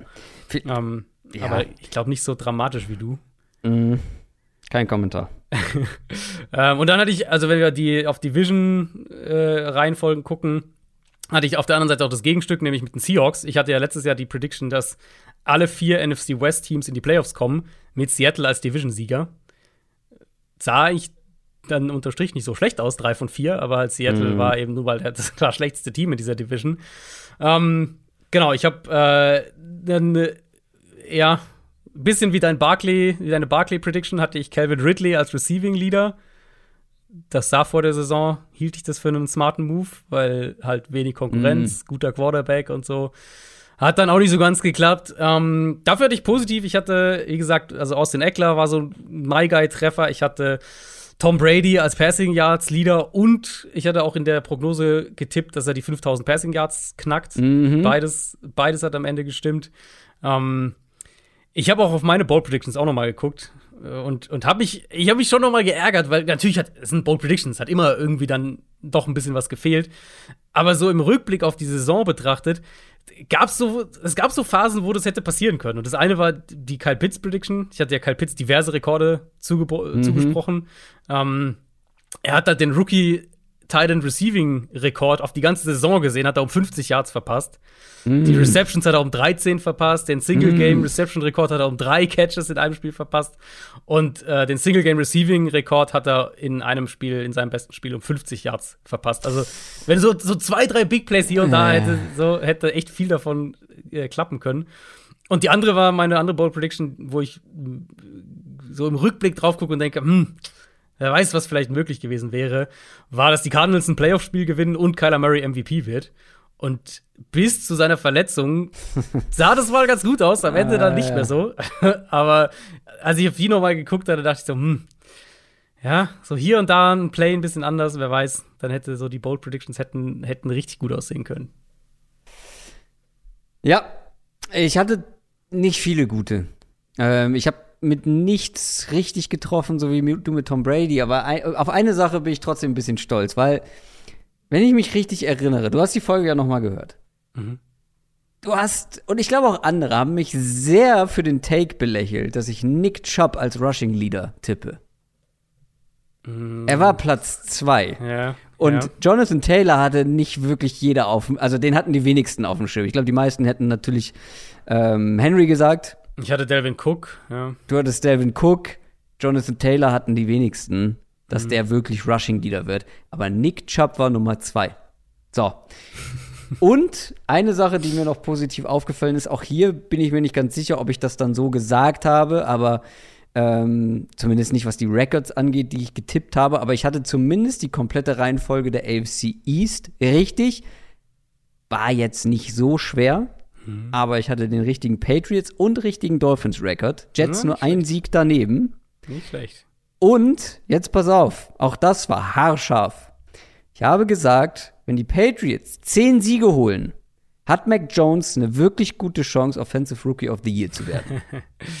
Sie haben zehn Siege geholt und Mac Jones wurde Zweiter, weil Jama Chase halt einfach eine absurde ja. Saison gespielt ja. hat. Ja. Im Normalfall wäre es Mac Jones geworden, der hat ja auch fünf Votes bekommen. Es war halt aber trotzdem ganz knapp. Ja, und ich meine, also äh, Chase war ja auch nicht der Favorit oder sowas davor. Das war ja Najee Harris wahrscheinlich, schätze ich, war der Favorit. Und Mac Jones halt die zwei. Ähm, ja. Ja, ich, äh, können wir, glaube ich, kollektiv sagen, wir haben die Bengals unterschätzt. In jeder Hinsicht, ob individuell oder als Team letztes Jahr. Wird uns hoffentlich dieses Jahr nicht wieder passieren, aber ich bin, mhm. ich habe ja, ich habe es ja gesagt, ich will die, ähm, ich will auch die Saison dieses Jahr so durchtippen. Ich habe natürlich schon im Kopf hat man natürlich immer schon so ein paar Tendenzen, was ich denke, wer welche Division naja. gewinnt. Aber ich will das auch mal so machen, um, um mal ein komplettes Bild zu bekommen. Und ja, bin sehr, sehr gespannt auf unsere Predictions-Folge nächste Woche. Und alle, die sich für unsere Fantasy Football Hörerliga beworben haben, sind wahrscheinlich jetzt sehr gespannt darauf, ob sie mit dabei sind. Wir losen jetzt aus. Fantasy Football bei Downset Talk. Und wie jedes Jahr losen wir unsere Teilnehmerinnen und Teilnehmer für unsere Hörerliga hier live in der Folge aus. Und wenn ich sage wir, dann meine ich nicht unbedingt Adrian und mich. Wir sind zwar auch da, aber wir sind nur Statisten. Denn ihr kennt sie mittlerweile. Unsere Losfee ist auch dieses Jahr wieder mit dabei. Janina Franke, hallo. Ja, wie jedes Jahr freue ich mich natürlich sehr. seid, ihr, seid ihr beide da in Mannheim gut vorbereitet äh, für, die, für die Ziehung? Ich habe mir extra noch mal ganz intensiv äh, alle Nerdnamen, die es irgendwie nur gibt, vor, vorgenommen und geguckt, wie spreche ich die aus. du bist also alle, Du bist ja, alle knapp 2000, ja, 1600, 1700, ich weiß nicht wie viele äh, mögliche Teilnehmer nochmal durchgegangen. Hast zur Not nochmal einen Aussprachefeil dir schicken lassen. Richtig. Das nenne ich vorbildlich. So wollen wir das sehen. So seid ihr es gewohnt von Downset Talk. Höchst professionell. Ich würde sagen, äh, wir starten auch direkt rein. Es ist ja so, wir sind eine 14er Liga, aber vier Plätze sind schon vergeben. Das sind Adrian und ich, natürlich. Dann haben wir die Organisa das Organisationsteam der Fantasy Football Bundesliga, die jedes Jahr einen Startplatz haben. Und dann haben wir natürlich den Vorjahressieger Svensson 1. Der darf natürlich, das ist sozusagen der Gewinn, neben einem kleinen Goodie-Paket, was er von uns bekommen hat. Ähm, ja, als Preis, dass er auch dieses Jahr den Titel verteidigen darf, wenn er es schafft. Und dann sind noch fünf Plätze frei. Wir haben einen Post bei Twitter und bei Zehn. Instagram. Zehn, macht den Leuten keine Angst. Bitte? Zehn Plätze sind frei. Was habe ich gesagt? Fünf. Oh, Entschuldigung, zweimal fünf wollte ich sagen. Ähm, wir haben bei Twitter und bei Instagram einen Post gemacht und darunter haben viele, viele Leute kommentiert. Und wir losen jetzt fünf Twitter-Teilnehmer und äh, fünf Instagram-Teilnehmer aus. Janina, womit, womit fangt ihr an? Wir fangen an mit Instagram. Wir fangen mit Instagram an und dann würde ich sagen, gib uns doch erstmal oder direkt den ersten Instagram-Namen. Das mache ich und es zählt aus. Das ist Den Philippinger. Den Flippinger ist der erste Teilnehmer unserer Hörerliga. Gleich schon mal zu Beginn, weil letztes Mal habe ich es ganz am Ende gesagt und vielleicht geht das dann in der Freude über die Teilnahme etwas unter. Ähm, macht es am besten so wie den Flippinger und schreibt uns auf der jeweiligen Plattform eine Direct Message, eine Nachricht und dann können wir euch einladen in unsere Hörerliga. Name Nummer zwei von Instagram. Name Nummer zwei von Instagram ist Philipp Soldner. Philipp Soldner. Haben wir jetzt zwei Philips dabei oder ist Philippinger äh, nicht Philipp, als Philipp? Ja, doch, Philippinger war der. Philippinger. Es könnte schon gut sein, dass es zwei Philipps Vielleicht haben wir zwei Philips dabei. Gratulation. Gib uns direkt den dritten Namen. Der dritte Name ist Lars Teubler. Lars Teubler. Herzlichen Glückwunsch. Auch du Mm. bitte eine Nachricht schreiben. Name Nummer vier. Name Nummer vier ist Patrick Lupenreiner. Oh, lupenreines Los. Patrick Lupenreiner ist mit am Start dieses Jahr in unserer Hörerliga. Und dann haben wir den letzten, die letzte oder den letzten Kandidatin aus Instagram oder von Instagram für unsere Hörerliga. Das ist Lukas Kraus 96. Lukas Kraus 96. Gratulation an alle fünf. Bitte bei Instagram eine Nachricht schreiben. Und damit kommen wir zu den fünf Kandidaten oder Kandidatinnen bei Twitter. Augenblick, es läuft. Das ist Marcel Schlüter at Mason Stroke. Marcel Schlüter, herzlichen Glückwunsch. Du bist mit dabei. Hier natürlich bei Twitter eine Direct Message schreiben, bitte. Name Nummer zwei. Das ist Nils H. at Nherten mit zwei E. Der, der ist schon häufiger mal. Ich glaube, der war vielleicht mal im Mailback mit dabei. Kommt mir bekannt vor. Auch an dich herzlichen Glückwunsch zur Teilnahme. Name Nummer drei von Twitter. Das ist Problemziege Problemziege? mit einem Ja. VfB-Logo im, im Profilbild. Das ist wirklich problematisch. Ja. Weiß ich nicht, da gibt's Schlimmeres.